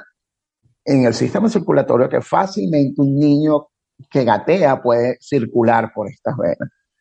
Con la ballena jorobada, por ejemplo, eh, ayer estaba hablando con, con gente de tu equipo y me decía, pero bueno, ¿qué, Cuéntame algo de la ballena jorobada, aparte de lo de las canciones y que son súper acrobáticas. Bueno, te puedo dar una referencia. Cierra tu puño, cierra tu puño ahorita. Cuando cierras tu puño, estás viendo el tamaño del ojo de la ballena jorobada. Y si lo comparas manches. con el tamaño de tu ojo, te das cuenta de la dimensión de estos animales. Y lo increíble de todo esto es que estos animales son indicadores de la salud de nuestro ecosistema. Nosotros sabemos que mientras ellas sigan llegando aquí, es porque tenemos condiciones apropiadas para que estos mamíferos hagan una migración desde sus zonas de alimentación hasta sus zonas de reproducción que están aquí en las costas de México. Y sí, mira, eh, esta, esta fauna marina está siendo notablemente afectada por mucho de lo que nosotros estamos haciendo, Ay, por el cambio quiero matar, climático. Me quiero matar. Sin embargo, bueno, hay que decir que en, en México es uno de los países punteros en la producción científica con cetáceos, al menos en Latinoamérica. Es el país de mayor producción eh, en ciencias de cetáceos en Latinoamérica. Y esta, esta información científica siempre se pone a la disposición de los tomadores de decisiones en el gobierno para que se haga una, una, un, un resguardo efectivo de este tesoro natural. Regresando del corte, Lenin, que es experto también en delfines, nos va a decir qué delfines son, por qué brincan los delfines, por qué les, por qué siguen a los barcos y a los jet skis y cualquier vehículo en movimiento. Exacto. ¿Qué onda con la vibración? ¿Por qué brincan? ¿Están jugando? Que te cuente la historia también de la delfín hembra, No. que desde 1990, Lenin, ¿te acuerdas de esa belleza que nos contaste? Pero no quiero adelantar No, nada. no digas nada. Regresando Bueno. del corte, regresando del corte, no se vayan. Estamos hablando con un extraordinario doctor en biología marina. Él está en La Paz y nos va a contar sobre los delfines, las focas y los leones marinos. Regresando del corte, no se vayan. Escuchas lo mejor de Marta de Baile. Solo por W Radio. Estamos de vuelta. Oigan, estamos haciéndole un homenaje a México y específicamente a La Paz, Baja California Sur. Y después de haber estado ahí cuatro o cinco días celebrando mi cumpleaños, eh, invitamos a Lenin, a Lenin, a Lenin, Lenin. Oviedo, que es doctor en ciencias marinas, especialista en delfines y ballenas, eh, pero también obviamente sabe de lo que viene siendo Pues que tu lobo marino. que tu lobo marino, que tu Que tu conchanaca. Oigan, hay dos videos que acabo de subir a mi Instagram en el feed que pueden ver para que entiendan de qué estamos hablando Lenin y yo. Entonces, pero a ver, ¿cuánto mide una ballena? ¿Cuánto pesa una ballena? ¿A qué velocidad nada una ballena? Y por último, la ballena y el barco, o la ballena y la lancha, ¿cómo lo viven ellos? Bueno, mira, una ballena, eh, la ballena azul, por ejemplo, eh, puede superar los 30 metros, en promedio están en los 27 metros, eso es, por ejemplo, dos Airbus juntos. Dos aviones. Airbus juntos, ajá. Exacto. ¿Qué cosa? Eh, supera las 100 toneladas de peso, ¿ok? Eso es aproximadamente, si, si, si haces un cálculo rápido, son aproximadamente 20 elefantes africanos puestos unos encima del otro, ¿verdad? Ya te dije la dimensión de la lengua, solo la lengua pesa más de 4 toneladas aproximadamente. Eh, la ballena jorobada, eh, la- las hembras llegan a medir aproximadamente entre 14 y 15 metros, los machos superan los 13 metros, ¿verdad? Pesan 40 toneladas las hembras. Eh, los machos están cerca de ese peso. En, el, en, el, en las grandes ballenas, las, las hembras tienden a ser mucho más grandes o ligeramente más grandes porque ellas tienen que llevar un vallenato en su vientre. Y eso es un vallenato bien grandote. Es Sí. un bebé muy, muy grande. Entonces necesitan el espacio. Em, mira, la, la diversidad aquí es, es fundamental. em, de hecho, es el símbolo de la paz. La paz, si, te si, si cuando entras del aeropuerto hacia La Paz vas a ver la cola de la ballena, pero también en esa cola de la ballena se dibuja la paloma de la paz. Sí. ¿verdad? Y por algo es, es eso. Toma en cuenta que nosotros somos bendecidos en México al tener las lagunas protegidas donde se reproduce, por ejemplo, la ballena gris. La ballena gris hace la migración más larga de todos los mamíferos marinos. Hay un registro de una ballena gris que emigró desde las islas Sajalin en Rusia hasta Cabo San Lucas. Imagínate, fueron 16 mil kilómetros de ida y vuelta. Básicamente cruzó desde el, de- cruzó todo la- lo que es el Pacífico. Oye, ¿y y a qué velocidad nadan? Mira, eh, eh, depende. La, la ballena azul es muy, muy rápida. Es muy, muy rápida. Puede superar los 30 kilómetros por hora, ¿verdad? Aproximadamente supera las, eh, las 20 millas náuticas. La ballena jorobada eh, puede también desarrollar eh, velocidades importantes, pero generalmente eh, cuando, cuando están en grupos y cuando tienes madres y crías, nada mucho más lento. No supera los 5 nudos, ¿verdad? Algo así como los 10 kilómetros. Em, Tienes que, tenemos que recordar que estos son mamíferos, es decir, ellos respiran aire, igual que respiramos nosotros. Así que ellos tienen que subir a la superficie a respirar aire. Lo que nosotros vemos, que llamamos que botan agua, agua por el espiráculo. Realmente eso es la, la condensación del vapor, porque lo que están es exhalando. em, ¿Cómo se llama? Bueno. El hoyo que tienen en la cabeza, se llama espiráculo. espiráculo. Sí, Y entonces espiráculo. cuando sacan ese chorro que puede medir casi tres metros, ¿qué es? Sí, exacto. Eso es la ballena Ah. exhalando. Exhalando. Y acuérdate que la, la temperatura interna de la ballena es mucho más cálida que la del ambiente. Entonces, cuando exhala, se condensa ese vapor que ella está eh, soltando y por eso nos da la impresión de que está botando agua. Realmente es vapor de agua que se condensa. Oye, y otra, otra cosa que te quería preguntar. A ver. ¿Por qué las ballenas brincan? Mira, eh, las ballenas jorobadas son particularmente de las más acrobáticas. Es una manera de ellos transmitir el mensaje, sobre todo en época de reproducción. Eh, levantar 40 toneladas de- del agua, ¿ok? Hacia la superficie del agua requiere de mucha energía. Y ese gasto energético lo que dice es, mis genes son poderosos, estoy saludable. Y ese tipo de, eh, de exuberancia que ves mucho en la época de reproducción da ese mensaje. También hay varias teorías que nos dicen de que también es una forma de comunicación, porque al caer a la, la ballena al agua se forma un sonido de percusión que es de baja frecuencia y que viaja muy lejos, ¿verdad? Y pudiese eh, haber algún tipo de comunicación también que no es una comunicación vocal, si así se quiere. O sea, cada vez que ustedes ven una ballena saltando, es porque está demostrando, así como el pavo real abre sus plumas para enseñar que está al tiro, así como las mujeres caminamos y contoneamos las caderas para enseñar que estas caderas pueden cargar a un bebé, igual la Exacto. ballena. Entonces, por eso brincan. No es que estén jugando. Mira, no podemos negar de que hay un gozo, hay un juego y en los juveniles sobre todo, esto es una práctica que precisamente es conducta imitativa de los adultos, ¿verdad? Los- las crías y los juveniles lo hacen y es una manera también, primero de ellos, ejercitar, ¿verdad? Esa energía que requieren para levantar ese tonelaje fuera del agua y luego es parte también de su aprendizaje de cómo son una ballena silvestre. Claro, oye, y perdón, porque nunca he visto lo que pasa antes del brinco abajo del agua. O sea, es como nosotros que corremos y nos impulsamos y brincamos. ¿Ellos nadan y brincan o cómo es? Sí, toma en cuenta que ellos tienen una aleta caudal, ¿verdad? Esa aletota, ¿verdad? Que eh, puede tener una, un, un promedio, en la ballena azul, el, el, como la longitud de esa aleta alcanza inclusive hasta los 5 metros, ¿verdad? En la ballena jorobada puede alcanzar aproximadamente entre los, los, los 3 y 4 metros.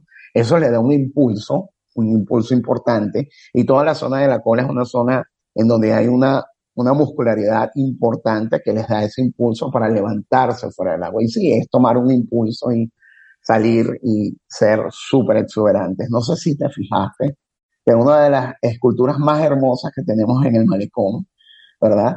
Es precisamente eh, haciéndole ese homenaje a lo acrobático de nuestras ballenas jorobadas.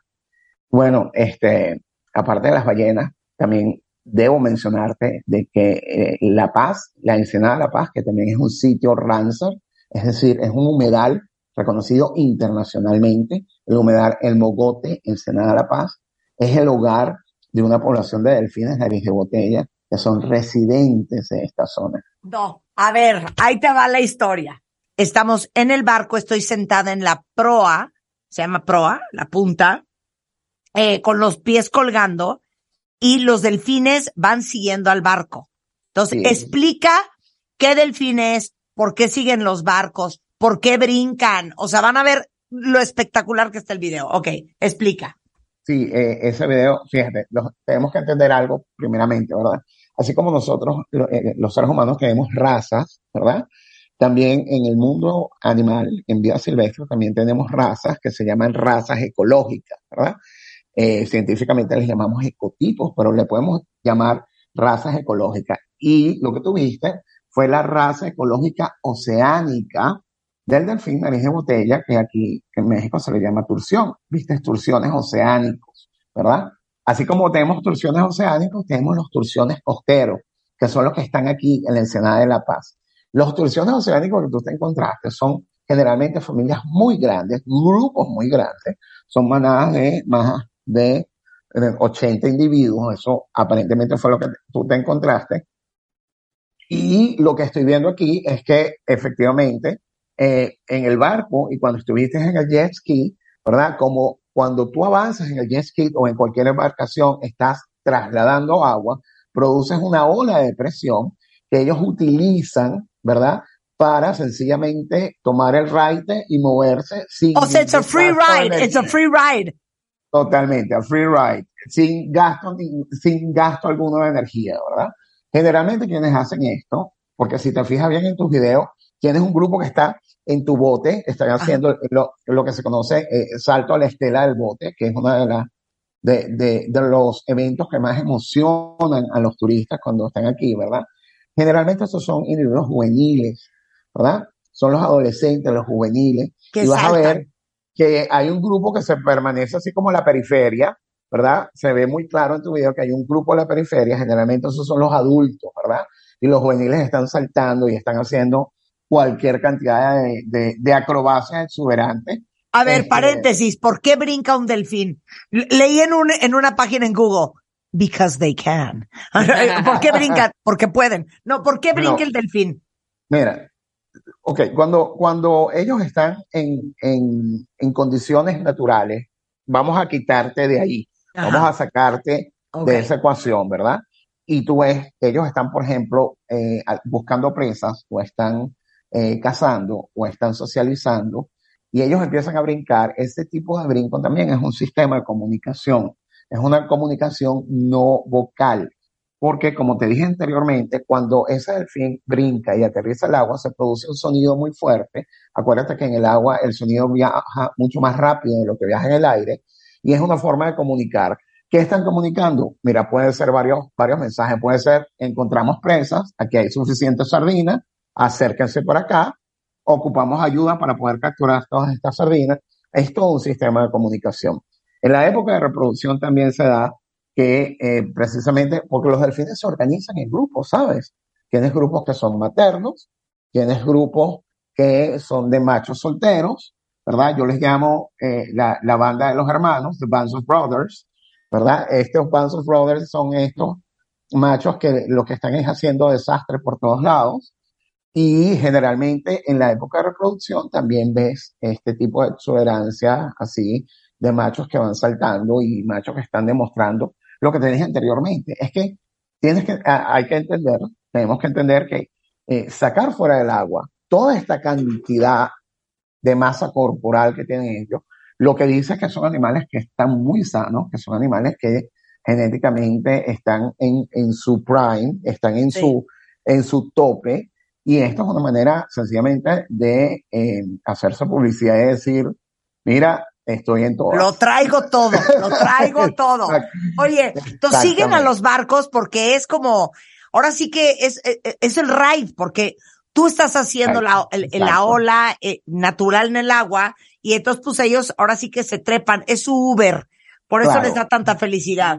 Pero Sí, yo sí. hasta sentía que estaban como jugando con nosotros Por supuesto, es que no, podemos, y ellos no me seguían. no podemos descartar eso. O sea, no podemos descartar, por- sobre todo porque son individuos juveniles, son individuos que están aprendiendo a lo que es ser un delfín silvestre y, y no podemos dejar de, de que, de que puede haber juego. Acuérdate que el juego en individuos subadultos, en los individuos no maduros, es parte del aprendizaje de cómo sobrevivir en vida silvestre. Entonces Claro. no podemos descartar que sea, que sea juego. Claro. Desde el punto de vista científico, eh, tratamos de hacer todo lo posible por evitar establecer paralelos que antropomorfizan estos animales, ¿ok? Tratamos de no, no ponerlos desde el punto de vista del hombre. Sin embargo, hay comparaciones que, que yo siento de que pueden transmitir un mensaje y sobre todo eh, nos ayudan a, a- a transmitir ese mensaje que va desde la ciencia al ciudadano común y que puede eh, causar ese link importante porque cuando aprendes, cuando lo, cuando sabes de ello, los aprecias y es, y es ahí cuando empiezas a cuidarlos. Claro. Oye, eh, quieren, eh, a lo mejor ustedes se quedaron en cómo sonaba Flipper. ¿No? ¿Se acuerdan de esa serie de televisión de los setentas? Ponla, pon, pon ese sonido que es voiceover. eh, a- algo que descubrimos el otro día es que el, el canto de Flipper en esa serie era una cucaburra, no era un delfín, ¿no?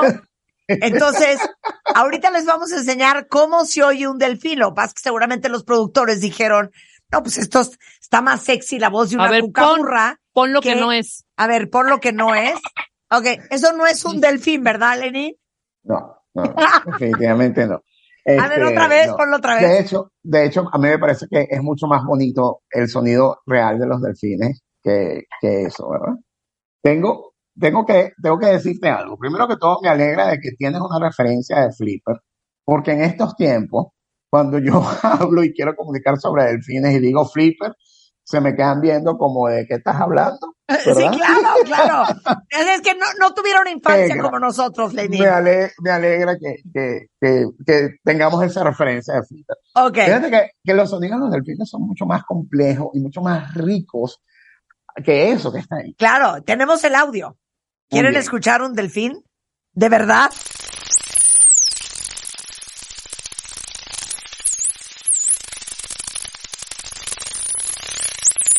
Esto es un delfín, parece un choque eléctrico.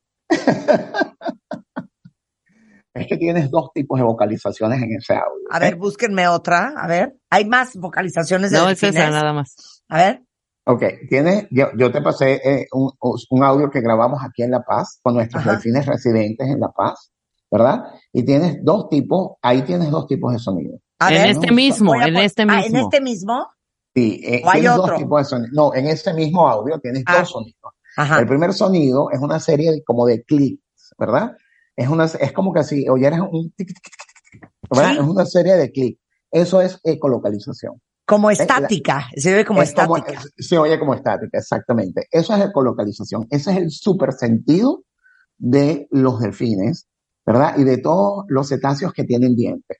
La ecolocalización les permite a ellos eh, ser súper depredadores. Básicamente lo que ellos están haciendo es utilizar el sonido para crear imágenes sónicas en su, en su, en su cerebro y, y- y obtener información del ambiente en donde ellos están eh, eh, sobreviviendo, ¿verdad? Entonces, ¿cómo funciona esto? Es- ese tipo de estática se transforma en un rayo sónico que envía al delfín a través de una estructura que se llama el melón, que es básicamente esa frente abombada que ellos tienen. Ese rayo sónico choca contra el target, que generalmente es una presa, vamos a decir una lisa, ¿verdad? Choca, el delfín lo recibe por la mandíbula, que la mandíbula es hueca y también tiene esa misma sustancia del melón, ¿verdad? Esa misma resina oleaginosa también la tiene la mandíbula. La mandíbula lo lleva al oído interno y del oído interno el nervio auditivo lo lleva al cerebro y se forma una imagen sónica que es muy parecida a un TAC, a, un- a una eh, imagen de resonancia magnética. Entonces, imagínate que si tú fueras un delfín y si yo fuera un delfín, el que yo te diga a ti, buenos días, ¿cómo estás hoy? Sería lo más redundante que yo te pudiese decir. En vez de decirte buenos días, ¿cómo estás hoy? Te puedo decir buenos días, veo que estás digiriendo los chilaquiles que te comiste esta mañana, ¿verdad? No deberías tomar tanto café porque veo que tienes el colon bastante inflamado, ¿verdad? Y si tú estuvieses en la dulce espera, probablemente yo como delfín puedo ver, mira, la nena viene con un desarrollo espectacular. ¿Ok? Mira. Entonces, esto es el super sentido que ellos tienen, que les permite juzgar el tamaño de la presa, ¿ok? Les permite identificar qué tipo de presa es, les permite localizarse dentro de un ambiente que es tridimensional, que es el ámbito acuático, ¿verdad? Les permite eh, ser muy certeros, inclusive cuando las condiciones de visibilidad son, son adversas, son muy, muy pocas, ¿no? Entonces, O sea, eh, entonces ellos emiten ese sonido, les viene Exacto. de regreso con Exacto. toda esta forma de procesar la información. Entonces dicen, claro, aquí hay una, una escuela de calamares, está a X distancia, son calamares, son de este tamaño, vamos a por ellos. por supuesto. ¿Y el segundo sonido en el audio? Ah, esos son los silbidos de los delfines, que estoy más que seguro que cuando estuviste en el, en el jet ski, Yo oí, eh, yo oí, yo oíste, los- tú oíste yo oí, los silbidos. yo oí, yo oí, 100%. Bueno, fíjate, estos silbidos se llaman eh, silbidos firma, ¿ok? Esa grabación es de hecho de una de, de los grupos maternos de aquí, de, de la Bahía de la Paz, de la Ensenada de la Paz. Este, en ese grupo materno estaban dos hembras que nosotros conocemos muy bien, Katy y Cori Cori en particular. Y ese silbido firma es el nombre de ellos. Es el nombre de cada delfín. Y funciona exactamente como funciona tu nombre. Si yo Así de, digo Marta, Marta. Entonces, Exacto. Si yo digo Marta, tu cerebro está específicamente entrenado para reconocer la huella sónica de tu nombre. Claro, la huella sónica en nuestros nombres la dan las vocales, ¿verdad? Pero nuestro cerebro está automáticamente entrenado para reconocer esa, esa huella sónica. Y cuando yo digo Marta, enseguida tú volteas y buscas quién se quiere dirigir a ti. Es el mismo principio con los delfines. Ellos ¿Se este están de- hablando? se están, eh, ellos se dicen el nombre, se comunican entre sí. De hecho, lo primero que aprende el bebé es el silbido firma de su mamá, de su madre. Pero y entonces- eventualmente el bebé desarrolla su propio silbido firma. Por eso, pero entonces, el bebé se aprende el de su mamá, entonces cuando su mamá Lo dice su nombre, el bebé sabe dónde está su mamá. Exacto. Me quiero aventar por la ventana. Ahora sí ya me voy a matar. ponlo otra vez. Ahora sí ya me voy a matar. Pon el sonido. A ver.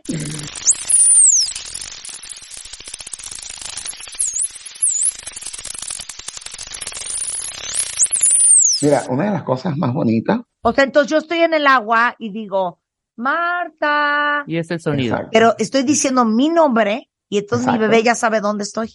Exacto. Ya, es que no porque la naturaleza. Regresando del corte, Lenin, que es experto también en delfines, las focas y los leones marinos, regresando del corte. No se vayan. Escuchas lo mejor de Marta de Baile. Solo por W Radio. Estamos de vuelta. Oigan, estamos haciéndole un homenaje a México y específicamente a La Paz, Baja California Sur. E invitamos a Lenin, Lenin. Oviedo, que es doctor en ciencias marinas, especialista en delfines y ballenas. No puedo creer el horror que es el ser humano. O sea, no puedo mira. creer cómo nos hemos acabado de este mundo. Tienes, tienes- tienes que tomar en cuenta que eh, los delfines invierten muchísimo en cuidado parental, ¿verdad? En promedio se tiene que una madre está con su cría hasta, hasta de, de 3 a 4 años. Hay casos en que supera los 7 años. Y durante este periodo, la hembra, la madre, le transmite a la cría todas las habilidades y todas las capacidades que esa cría necesita para transformarse en un delfín silvestre y poder sobrevivir en el ambiente. Entonces, Ya, hay mucho no cuidado parental. No Es lo que llama inversión creer. en cuidado parental. No y es una de las cosas más bonitas que tenemos aquí en la Ensenada de La Paz. La verdad es que no mucha gente sabe de que hay grupos maternos dentro de la Ensenada. Nosotros no hemos sido los primeros investigadores en trabajar con el grupo de delfines de acá. Eh, mis colegas de aquí en La Paz, en La Paz hay, un- una, hay, hay, hay una masa crítica de investigación importantísima para Latinoamérica. Eh, nosotros empezamos a hacer este proyecto de ciencia ciudadana eh, con operadores turísticos como, como Deep Baja, que son operadores que les importa muchísimo la sostenibilidad y hacer las cosas con, con, con, con como se debe hacer, ¿verdad? Sí, Les- sí. Les importa muchísimo. También trabajamos con Mundo en Foco y, y luego te hablo un poquito de esto. Pero empezamos a trabajar en el 2015 aproximadamente, ¿verdad? Y empezamos a eh, tomar fotos para identificar a cada uno de los delfines que viven dentro de la Ensenada de la Paz. Y luego consultamos con uno de los investigadores de mayor tradición aquí en, en la Ensenada de la Paz de la Universidad Autónoma de Baja California Sur, el doctor Jorge Urbán. En su laboratorio encontramos fotos de 1999 de las mismas hembras que nosotros estábamos viendo Ay, no, entre ya. el 2015 y 2021 No, con es que- bebés. Por eso es Entonces- que yo me quiero matar. Pero entiende, entiende lo que significa eso. Entonces, lo Explica, que Lenin. significa Mira, eso, ¿eso qué significa? Eso significa que he- hemos tenido hembras produciendo bebés para la población de delfines residentes en la Ensenada de la Paz por más de 20 años, ¿verdad? Nosotros, cualquier persona que conocemos de- en nuestro vecindario por más de 10 años, lo tratamos con un respeto y lo tratamos de forma especial porque es nuestro vecino de más de 10 años. Nosotros tenemos aquí, somos vecinos de delfines que tienen más de 20 años utilizando la ensenada y utilizando el humedal eh, que corresponde al mogote Ensenada La Paz. Esto es importantísimo. Esto dice de que si estos animales tienen ese patrón de residencia dentro de esta ensenada es porque la ensenada está en muy buenas condiciones. Ahora, no podemos, tenemos que siempre estar vigilantes porque esto es un balance. Esto es un balance y está la presencia de nosotros aquí. La ensenada de La Paz ahorita es un ambiente urbano. Entonces, fíjate bien. Oye, eh, se disfruta mucho andar en una embarcación y ver, a, y ver a los delfines saltando, pero tenemos que tener mucho cuidado, porque lo que menos nosotros queremos como turistas y como, como amantes de la vida silvestre es interrumpir, por ejemplo, la dinámica de un grupo materno. Porque separar a una madre de su cría, aunque sea por muy instante, tiene consecuencias importantes. No, ¿verdad? te lo pido, no vuelvo a ir. Entonces, tenemos que, tenemos que tener mucho cuidado. O Pero sea, tú ya yo- viste mis videos, yo separé a alguien. No, no, no, no, no, no, no, no es el caso. Me O sea, que- yo ni me acercaba a la familia. Yo Oye, y andaba y ellos me seguían. Claro, es que es así y, y muchas veces es así y eso lo tenemos, y eso es una suerte, eso hay que disfrutarlo, eso hay que apreciarlo porque son, eso definitivamente, y sobre todo consideremos el estado en que tenemos este planeta ahorita y todo lo que está pasando en este Claro, planeta. claro. El ver eso, el sentir eso, el experimentar eso es una bendición. Claro, ¿ok? Y oye, hay que tomarlo como es, hay que Oye, tomarlo y- como una bendición y agradecer. Claro, claro. Y, y te Eh, quiero decir dos cosas más. A ver, uno, rapidísimo en dos minutos, eh, eh, pasamos, no muy cerca, porque decíamos todos, no, no hay que acercarnos, no vaya a ser que se pongan nerviosas. A las focas y los leones marinos, que by the way, quiero abrir corchete. No puedo creer la vida de las focas y los leones marinos. ¿Qué tal? ¿Qué Porque el tal? delfín, como que nada, da vueltas, va para aquí, va para allá. No, la foca Súbete a la piedra, bájate de la piedra. Caza un pescado, trágate Súbete- el pescado. súbete a la piedra. bájate Bájate a la piedra. Caza, cómete un pescado. Súbete a la piedra, bájate de la piedra. O sea, no, No, bueno. puedo creer la aburrición de las pobres focas. No, no, es, es un poquito más complejo que eso, de hecho. Lo que tú viste fueron leones marinos, eh, los leones marinos, o los lobos marinos realmente, como se le conoce en México, es, eh, es una de las especies de pinípedos más importantes que tenemos aquí en el Golfo de California. De hecho, tú estuviste en la lobera de los islotes, y esta lobera de los islotes es una de las pocas loberas, si no la única, en donde hay crecimiento poblacional, es decir, en donde está aumentando la población porque en las demás loberas que están al norte dentro del Golfo está ocurriendo lo contrario, está disminuyendo la población, ¿verdad? Y esto ocurre porque hay una interacción entre lo que es la capacidad de carga de todo esto. Acuérdate que estos son depredadores importantes, ¿verdad? También muchos de estos, eh, también hay, hay mucho del efecto de la presencia del hombre. Eh, estas loberas son, son un recurso importantísimo para, para la paz, ¿verdad? Es un recurso turístico súper importante. Son muy cuidados. Claro. Tenemos la lobera, la lobera de, de, de los islotes, es una, es una zona reproductiva. Ahí tienes, ahí tienes hembras reproductivas que durante, lo- durante el verano tienen a sus crías, ¿verdad? Y luego tienes cerca de La Paz una lobera que es originalmente una lobera de descanso, que se llama San Rafaelito. Exacto, donde- pausa, pausa. Ahí es donde nos dijeron no se pueden bajar sin permiso y sin guía. Exacto. Y te voy a Sí. contar el cuento y tú te lo vas a ver mejor. ¿Quién sabe quién? Se fue en una lancha, andaban borrachos. No. Se bajaron borrachos, ¿te sabes ese cuento? ¿Y? Voy a dejar que tú lo eches para ver No, si no, el no, es que no me lo sé bien. Se bajaron borrachos y empezaron a darle lata a las focas o a los leones marinos.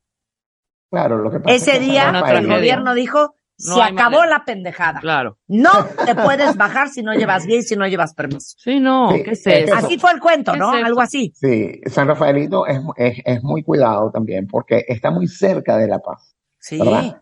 Es, eh, y es parte de lo que es el área protegida de playa, de la playa Balandra, que es una de las playas más hermosas del mundo, es una de las playas más hermosas de México, eh, y es una, es una colonia que es una colonia de descanso. Al estar tan cerca de La Paz y al estar tan cerca de ese circuito turístico que representa las playas de acá de, y, y, y, y el Espíritu Santo, el acceso es muy fácil. Claro. Es muy fácil el acceso. Claro. Entonces, el, el gobierno, de manera muy acertada, lo tengo que decir, Qué bueno, el gobierno qué bueno. local ha, ha reforzado muchísimo lo que es el acceso a eso y, y sí se requiere de, de que las visitas sean de una u otra manera supervisadas. Claro. O sea, no es negar la visita, no es que no los vea, es que velo, pero velo bajo ciertos parámetros. Claro. No debe, el territorio de ellos es el, el- el territorio terrestre. Si Claro. tú te bajas en ese territorio terrestre, estás, estás transgrediendo, invadiendo su territorio. Por eso es que siempre nosotros debemos mantenernos en el agua y a cierta distancia de ese territorio terrestre. Entonces, muchas veces, para un turista inexperto, no sabe esto y probablemente quiere, se acerca más de lo debido. E incluso puede- han, han habido accidentes, han habido ataques, Pues ¿verdad? sí. De machos dominantes o, o- o que, que han mordido gente porque se acercan demasiado. La función del guía es precisamente poder explicar esto, porque es que aquí es donde está uno de los elementos claves que nosotros creemos. Nosotros, mira, yo trabajo con, con Mundo en Foco y nosotros organizamos expediciones para expediciones que, que tienen un contenido científico y un contenido educacional muy importante. Y la verdad es que eh, el punto no es prohibir, el punto no es negar, porque, vuelvo y te repito, todos tenemos derecho a ver esto. El punto es que entendamos ¿ok? que debemos tener buenas prácticas, debemos tener hasta una etiqueta, ¿verdad? Hay Claro. algo que es muy básico, es Claro. muy, muy básico, ¿ok? Es que tenemos que tener un poquito de sentido común. Si tú eres una, una madre que recién tienes a tu bebé y estás amamantando, lo menos que tú quieres es que tengas a alguien molestándote todo el día encima de ti, ¿no? Claro, Ah, 100%. O sea, eso produce una reacción adversa, ¿verdad? Tenemos que pensar que es lo mismo. Y muchas veces no estamos conscientes de eso y incurrimos en ese tipo de errores. Claro. Si tú te estás alimentando, Marta, y estás comiendo, lo menos que tú quieres es que alguien se te suba a la mesa y te, te 100%. baile un tablado flamenco porque Claro. estás comiendo, estás adquiriendo energía.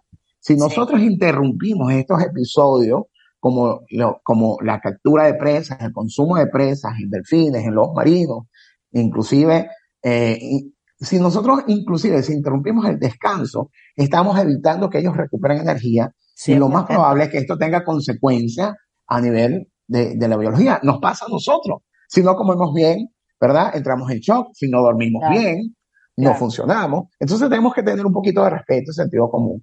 Y yo creo que eh, de verdad que los operadores turísticos en La Paz están en esa onda. Eh, hay, hay mucho interés en la sostenibilidad, hay mucho interés en hacer las cosas bien. Qué Por bueno. supuesto que hay, hay mucho que aprender todavía, todos, y yo me incluyo también, este, como usuario, eh, todos tenemos que aprender mucho de esto. Y no solo es aquí en México, créeme que esto es a nivel mundial. Claro. Eh, yo he tenido la suerte como biólogo de estar en sitios espectaculares y los biólogos tal vez no tenemos el mejor sueldo de todas las profesiones, pero lo que sí te garantizo es que trabajamos en los sitios más espectaculares del planeta. Entonces, Bueno, ¿puedo este, ser tu amiga? por supuesto, y eres ¿Puedo ir contigo acá. a una expedición? Claro que sí. ¿Cuándo, Mira, ¿Cuándo salimos? mira, puedes meterte en Mundo en Foco, se llama así, Mundo en Foco, ¿ok? Mundoenfoco.com. Y puedes buscar también nuestras redes sociales, y ajá. ahí tienes información. También hacemos streaming. Eh, ujú. también hacemos eh, eh, streaming, tenemos streaming, por ejemplo, cuando hacemos eh, salidas en donde tenemos encuentros con delfines, hacemos fotoidentificación, hacemos streaming y la gente lo puede disfrutar desde, desde lo virtual. Esto, esta modalidad la, la instituimos a partir de lo que fue la pandemia y la verdad que fue excelente. Eh, ha sido una experiencia. eh, Ok, pero súper. ¿qué pongo? Mundo en foco. Sí, se llama com. mundoenfoco.com. Ajá. ¿verdad? Y ahí tienes toda la información al respecto y vas a ver fotos que seguro te van a fascinar. Eh. Yo comparto estas experiencias con mi colega Marta Reynolds. No, en, en ningún lugar sale mundoenfoco.com. ¿Qué inventas? Sí, te lo voy a mandar, se lo voy a mandar a tu, a tu. Tenemos ver, tus mándamelo, redes en Instagram. mándamelo. Oye, hacemos parte 2 de esta conversación. Totalmente. Ya los nuestro amigo maridos. Lenin. Vamos a hacer parte 2. ¿Cómo ser un turista en cualquier mar responsable, respetuoso? Exacto. ¿Ok? Seguro que Vamos sí. a hacer parte 2. Y luego hablamos de otros animales marinos. Qué gusto conocerte. Eh, Lenin Oviedo, no tienes Instagram ni Twitter ni nada. Tengo Instagram, lo que pasa es que yo no uso redes sociales personales, pero los proyectos donde yo trabajo, tengo Ajá. Instagram, el ¿Cuál Instagram de Coastal Dolphin of Latin America, es Ajá. el proyecto eh, de, de CDLA, y tenemos el proyecto en Costa Rica que es Dolphins, pun- eh, Dolphins GD, así, Ok. todo junto, Dolphins. GD, y Perfecto. tenemos también eh, Mundo en Foco, que es la de, la de, Esa ahorita la tuiteamos para ver si- si. Sensacional. Ok. Sí. Lenin, te mando un beso. Muchísimas gracias. Qué gusto conocerte. Aparte de fregón, eres un encanto. muchas gracias, de verdad que es un honor estar contigo. Un beso. Cuídate mucho. Besos. W Radio. Escuchas lo mejor de Marta de Baile. Solo por W Radio. Esto está de terror, cuentavientes. Yo sugiero que saquen una caja de Kleenex porque no tenemos bonitas noticias. Mario Guerra es in the house y vamos a hablar de por qué no te conviene ser la otra. Ok, ¿puedo dar estadísticas, Mario? Venga, venga, échale eso, esto Ok. nos ayuda mucho. Si ustedes tienen un amante, les voy a dar unos numeritos. Porque obviamente todos creen, y se los digo con abrazándolos y tomando su mano, que es que su historia es única. Eh, Sí, hombre. Que es que ese amor es muy especial. O sea, que de veras es que sí nos amamos. Que es que mi caso es diferente a todos los demás. Y les tenemos noticias. ¿Qué creen? El General Social Survey saca lo siguiente. Voy a darles muchos datos.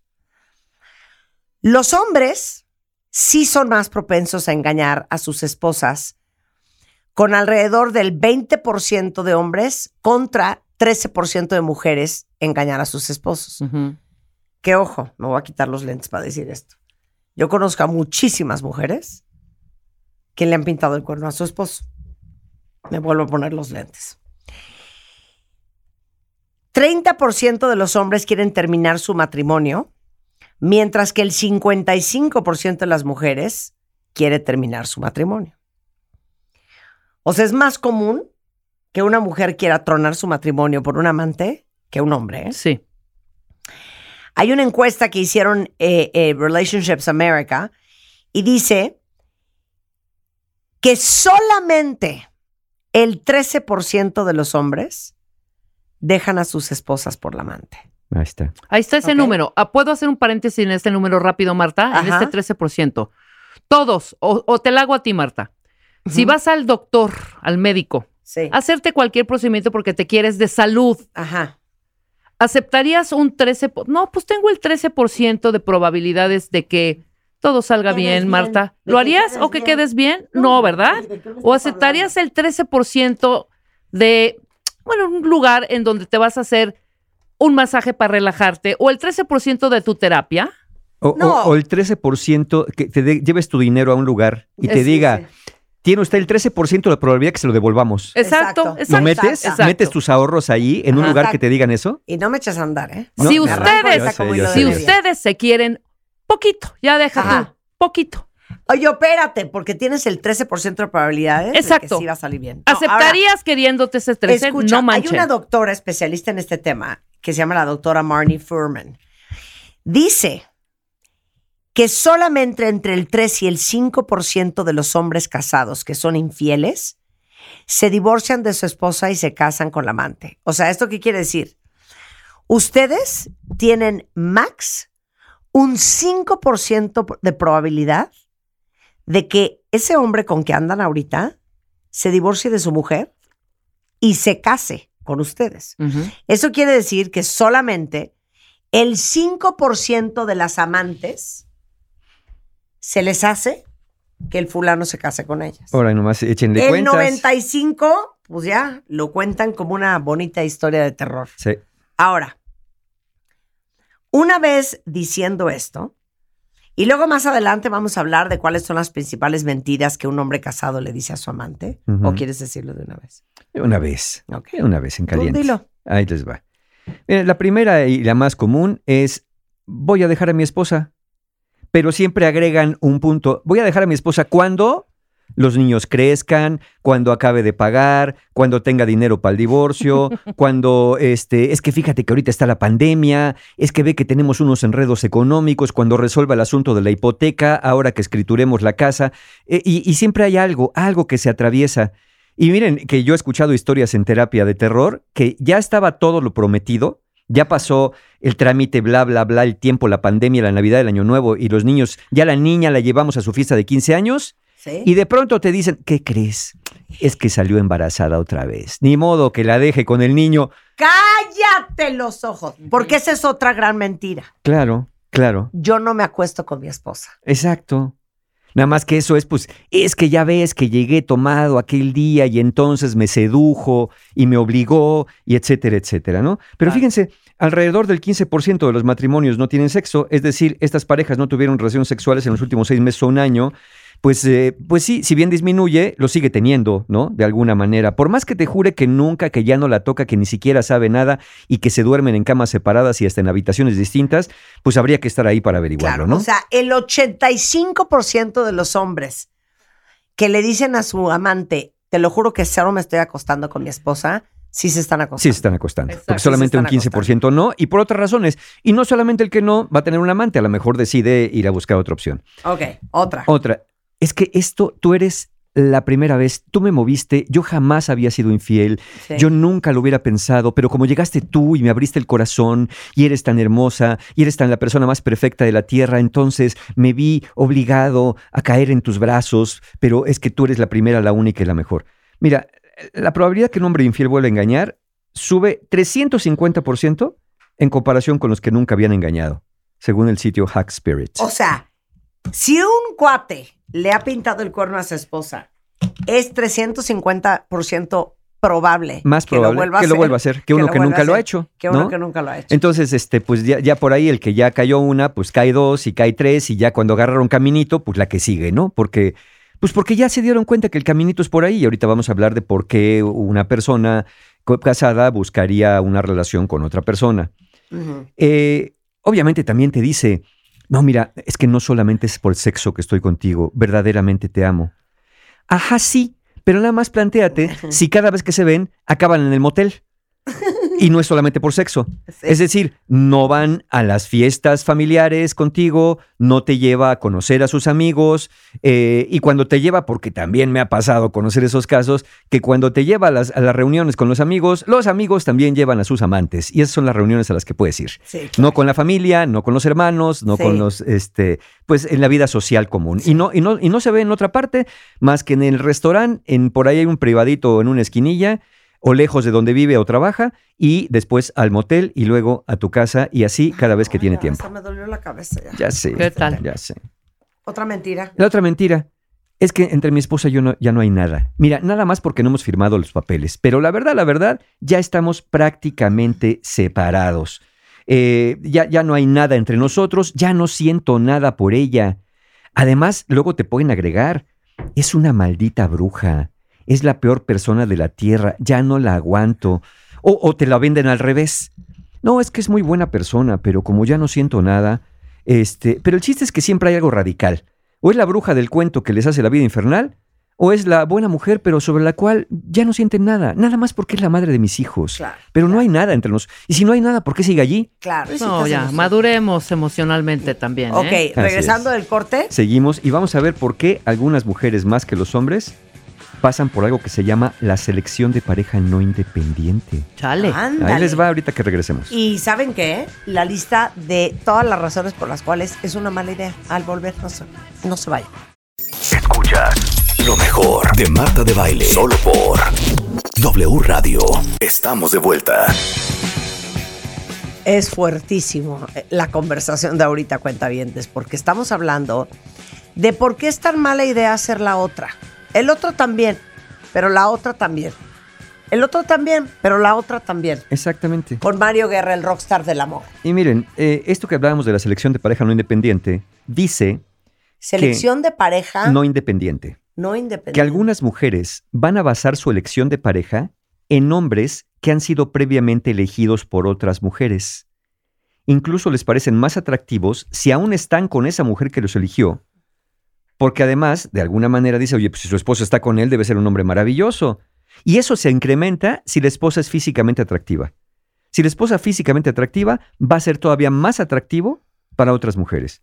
Y así que si la mujer en cuestión conoce a la esposa del sujeto, porque es su amiga, su vecina, la secretaria o al menos la ha visto en foto, y le parece bonita, va a despertar más todavía su interés hacia él. Claro, esto es inconsciente, obviamente, porque podría tener ella al hombre que quisiera, pero lo que tiene que haber elegido a ese hombre, lo eligió por exitoso, por buen potencial, estatus, personalidad y porque tiene una mujer que también resulta atractiva. Y a algunas mujeres un hombre casado les parece más atractivo que uno soltero. Si es un experimento donde un grupo de hombres y mujeres casados y solteros se les mostró fotos de alguien del sexo opuesto para que dijeran qué tanto interés había, y a uno les dijeron que era casada y otro soltera.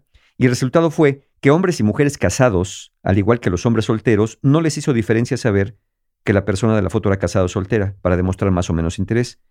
Pero las mujeres solteras, cuando les dijeron, "¿Es- ¿este hombre de la foto te gustó?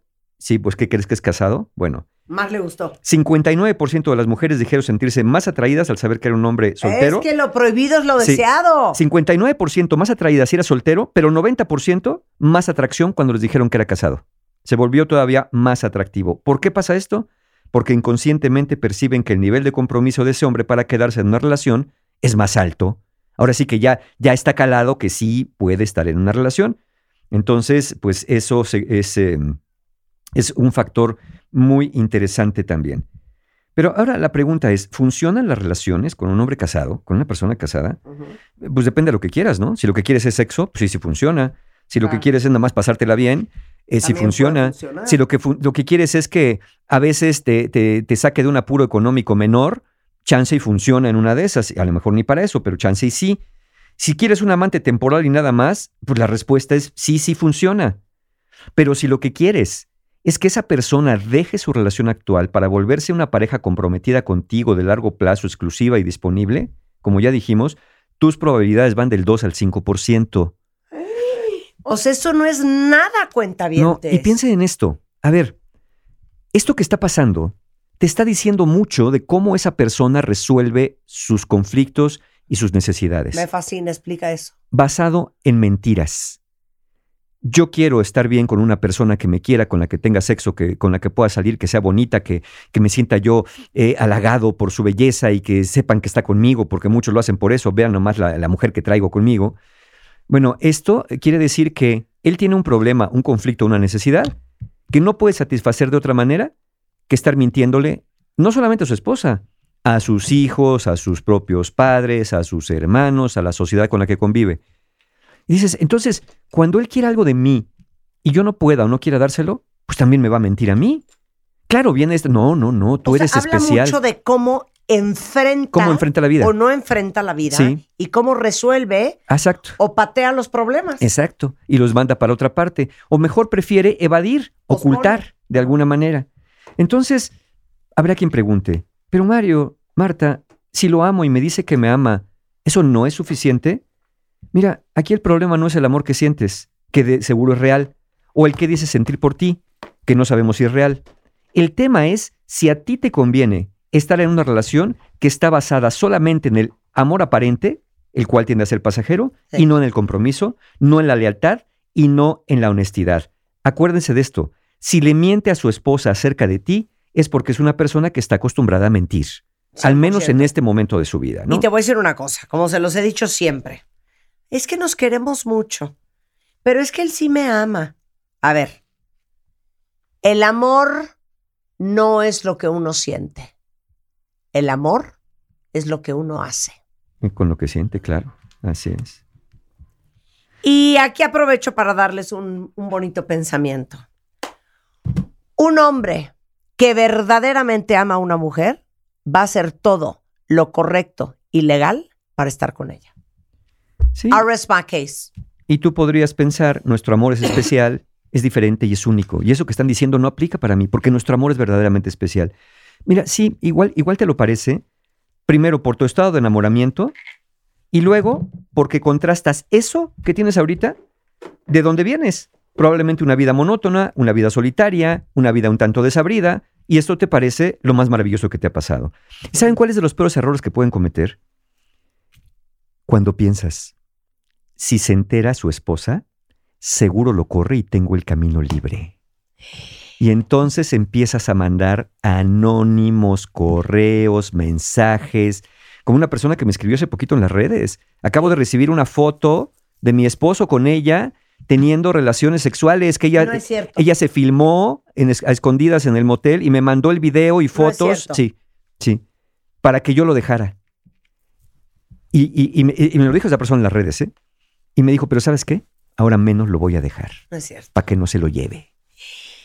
Entonces, si su esposa se entera y lo corre, mira, la verdad, la verdad, la verdad es que muchísimas personas, muchísimas personas, eh, eh, de alguna manera, miren, la, la encuesta de Gallup y de Health Testing Center dice que más de la mitad Ajá. de las parejas se separó inmediatamente después de la infidelidad. Ajá. Sin embargo, alrededor del 31% de las parejas casadas se quedarían y no se divorciarían de su pareja. O sea, también hay altas probabilidades que eso no te funcione, ¿no? Mira, si su esposa se entera, igual va a tener un grave pleito con ella. Pero como él lo que quiere es no tener problemas, pues por eso está contigo, entonces él se va a unir a ella y le va a decir que tú eres la maldita bruja que lo sedujo, que la carne es débil, que él es inocente, pero que le jura amor eterno y que jamás te va a volver a ver. Ella le va a pedir que rompa su relación contigo de inmediato. Y aunque no lo haga, él te va a pedir comprensión en, las- en lo que las cosas se enfrían. Mira, ahorita mi esposa ya nos cachó, pero anda bien intensa. Entonces hay que dejarnos de ver un tiempo, pero yo te juro que te amo y nos vamos a volver a encontrar porque somos tú y yo juntos contra el mundo. Sí. ¿Por qué te deja de ver para que su esposa se contente? ¿O para que no esté tan enojada? ¿Qué le está importando más? ¿El, el- el estado de ánimo de su esposa? ¿O tú? ¿O tu sentir? Y tú Claro. por querer cooperar, por ser buena, ay, claro, yo te espero hasta el infinito y más allá, hasta que se compongan las cosas. En lugar de decir, no, a ver, espérate, aquí llegó el punto en donde necesito un lugar o necesito ya no estar en este lugar. Claro. ¿Cuál eres tú cuando eres la otra? ¿Eh? Pues eres a la que le prometen todo. Especialmente que ahora sí ya se va a divorciar y que luego serán felices para siempre. Y ese luego siempre es luego, ¿eh? Siempre es luego. Igual no le crees mucho, pero como te lo promete tanto, pues tienes la esperanza de que un día pueda ser verdad. Porque dicen por ahí que una mentira repetida muchas veces, pues empieza a volverse en tu mente una especie de verdad futura. O a lo mejor es a la que no le prometen nada, a la que le, a la que le piden vivir el momento y no poner etiquetas a la relación. Sí, y fluir como río. Y fluir, exacto. Y, y el que avisa no es traidor, ¿no? Ya te lo están diciendo con claridad. Si eso es lo que quieres, bienvenida al río de las emociones. Eres, ¿sabes quién eres cuando eres la otra? Eres a la que le piden todo. Le piden compresión, le piden anonimato, le piden paciencia, sacrificios, que esté disponible para cuando el Señor pueda darse una escapada. Eres a la que le piden consuelo, a la que le piden sexo, amor, apoyo emocional y que esté siempre disponible.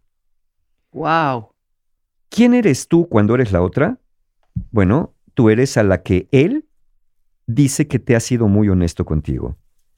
El que desde el principio te dejó en claro que no va a dejar a su familia, pero que tú eres una mujer especial y que quiere vivir contigo lo que surja. Y tú seguro lo amas y lo admiras por haber sido un hombre íntegro y honesto, ¿no? Porque te dijo la verdad. No te puedo ofrecer nada. Lo único que te puedo ofrecer es mi corazón incondicional. Cállate, tú, Mario. Ay, es que es bien honesto porque me dijo que no me puedo ofrecer nada. Está bien, pues nomás, eh, exacto. ¿Sabes quién eres tú cuando eres la otra? La que no pide nada.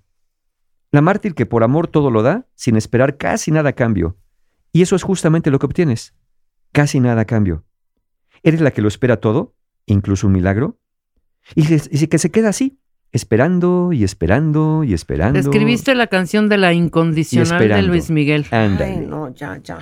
O eres la inocente, la que quiso creer en el amor verdadero, en que él era sincero cuando te decía que un día tú iba a cambiar y que serían felices para siempre. Ese grado de inocencia que yo le llamaría un grado de ansiedad o gran necesidad con todo esto. Y puedo decir otra cosa. Claro, por supuesto. Su cumpleaños no lo vas a pasar con él, No, hombre. porque lo va a pasar con su familia. Oye, que viene Navidad, No, pues. No la vas a pasar con él. Y te va a decir que la van a lo celebrar, va a pasar con su familia. la va- la- que tú y que van a tener su Navidad el 16 de diciembre. Eh, tú y yo vamos a tener una Navidad mejor y vamos a decorar Sí. y vamos a abrir los regalos, pero el 16, no el 24. Y el año nuevo, el año nuevo, mira, ese es un ritual que no importa. Tú y yo tenemos el resto del año para amarnos. ¿Qué más da la cena con el pavo? Sí, pero en la cena con el pavo está toda la familia que no, nunca vas a conocer. Si se enferma, Uh. no lo vas a poder ir a ver, porque adivina quién lo está cuidando. Su esposa.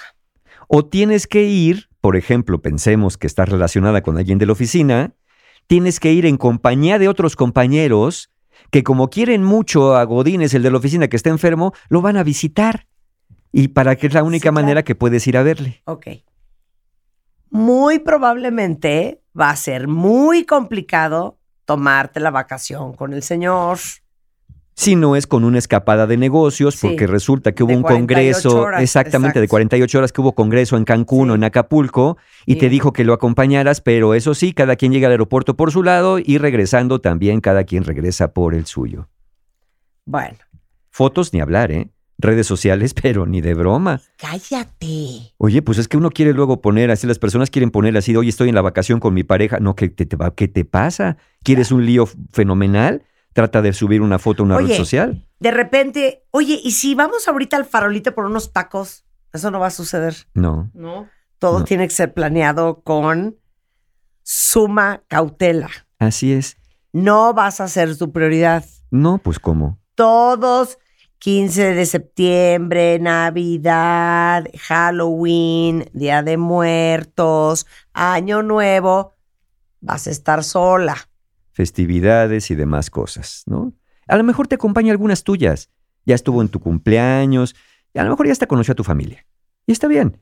La cuestión es que tú no estás del otro Yo, lado. yo creo, Mario, y miren, ven que nosotros hemos hablado mucho en este programa sobre las heridas de infancia, de vergüenza, de abandono. Yo creo, y- o dime tú, que la razón, parte de la razón por la cual cuando sí acaban casándose, la gran mayoría de las relaciones no funcionan, porque en el fondo hay una gran huella de vergüenza Sí, y, y de miedo para ambos. de que te lo vuelvan a hacer a ti ahora. y una profunda desconfianza. Claro. Porque si, si pintó el cuerno contigo, las probabilidades de que te lo pinte a ti son altísimas. Sí. Y miren, que consten que, que- que no estamos hablando desde el lado moral, de si es pecado, si es malo. No, no, nada más es lo que ustedes quieren, ¿no? Lo que ustedes quieren. ¿Qué camino quieres tomar? Y fíjate si el camino que estás tomando es el camino que te lleva donde quieren. Miren, ¿saben cuál es el problema aquí de cada uno eh, cuando hay una relación así? El problema para él es que no lo descubran y que tal vez no quiere perder a ninguna de las dos porque las necesita a las dos para algo. El problema real para su esposa no eres tú en el papel de amante, sino su marido que es capaz de engañarla contigo o con la que sea que le atraiga. Tu problema no es que seas una robamaridos, alguien que puede destruir un hogar o lastimar a unos hijos. Tu problema no es que te sientas relegada o tonta. Tu problema no es que no te cumplan las promesas, ni siquiera es que tu relación esté basada en una mentira.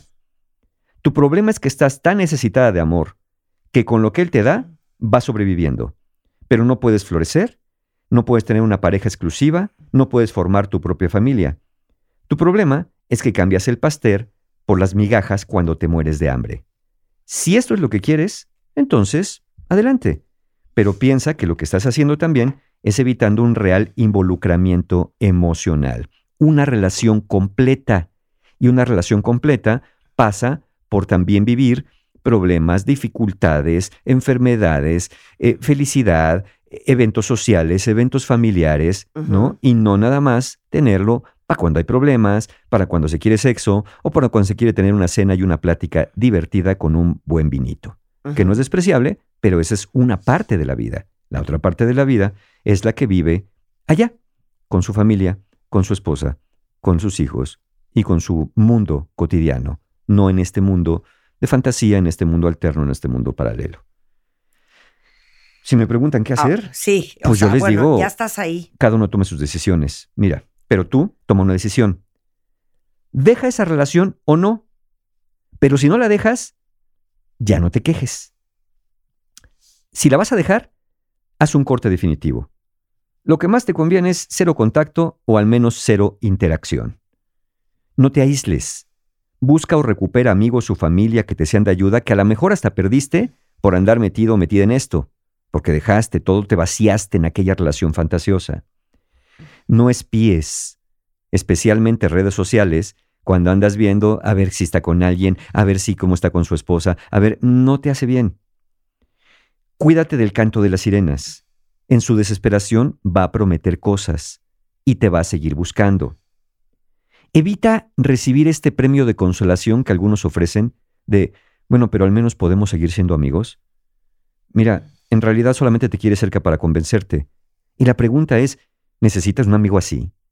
Un amigo que no solamente miente para estar con alguien, sino que te ha mentido a ti y te ahora te dice, separémonos por un momento. Y si sientes que no puedes, busca ayuda profesional si sientes que recaes o no estás pudiendo, particularmente cuando quieres otra cosa. Insisto, no, no, no estamos aquí en el, en el juicio moral de nada. Cero. Solamente estamos diciendo A lo que a ustedes les conviene. lo que a ustedes les conviene. Si ustedes quieren eso, están en el lugar correcto, si están ahí. Si ustedes no quieren eso, entonces están perdiendo el tiempo. La juventud no regresa. Y mira, nada más piensa en esto. Cada minuto que pasas en una relación así es un minuto que estás desperdiciando de buscar a alguien que verdaderamente quiere estar contigo de una manera comprometida, de una manera diferente, como tú quizá quieres estar con alguien y no con la esperanza puesta pues en alguna fantasía eh, poco probable, pues porque visto lo visto es bastante poco probable y la estadística ya la dijimos al principio. Las probabilidades de verdad, cuentavientes, de que jale son, o sea, slim to none. Sí. Chiquititas, Chiquititas. chiquititas. No, de verdad no pierdan su tiempo y los mejores años de su vida. Además, porque esos, pues esos sí no regresan. Ok, muy bien. Les mandamos un gran beso. Aquí estamos todos para ayudarnos unos a otros. Si tienen oportunidad, encuentrohumano.com, no se pierdan estos Exacto. cursos. Eso mero. Gracias, Mario. Muchas gracias. Carlos Loret viene con todo lo que ha pasado en México y en el mundo en Así las Cosas, solo en W Radio. Nos vemos mañana en punto de las 10. Adiós.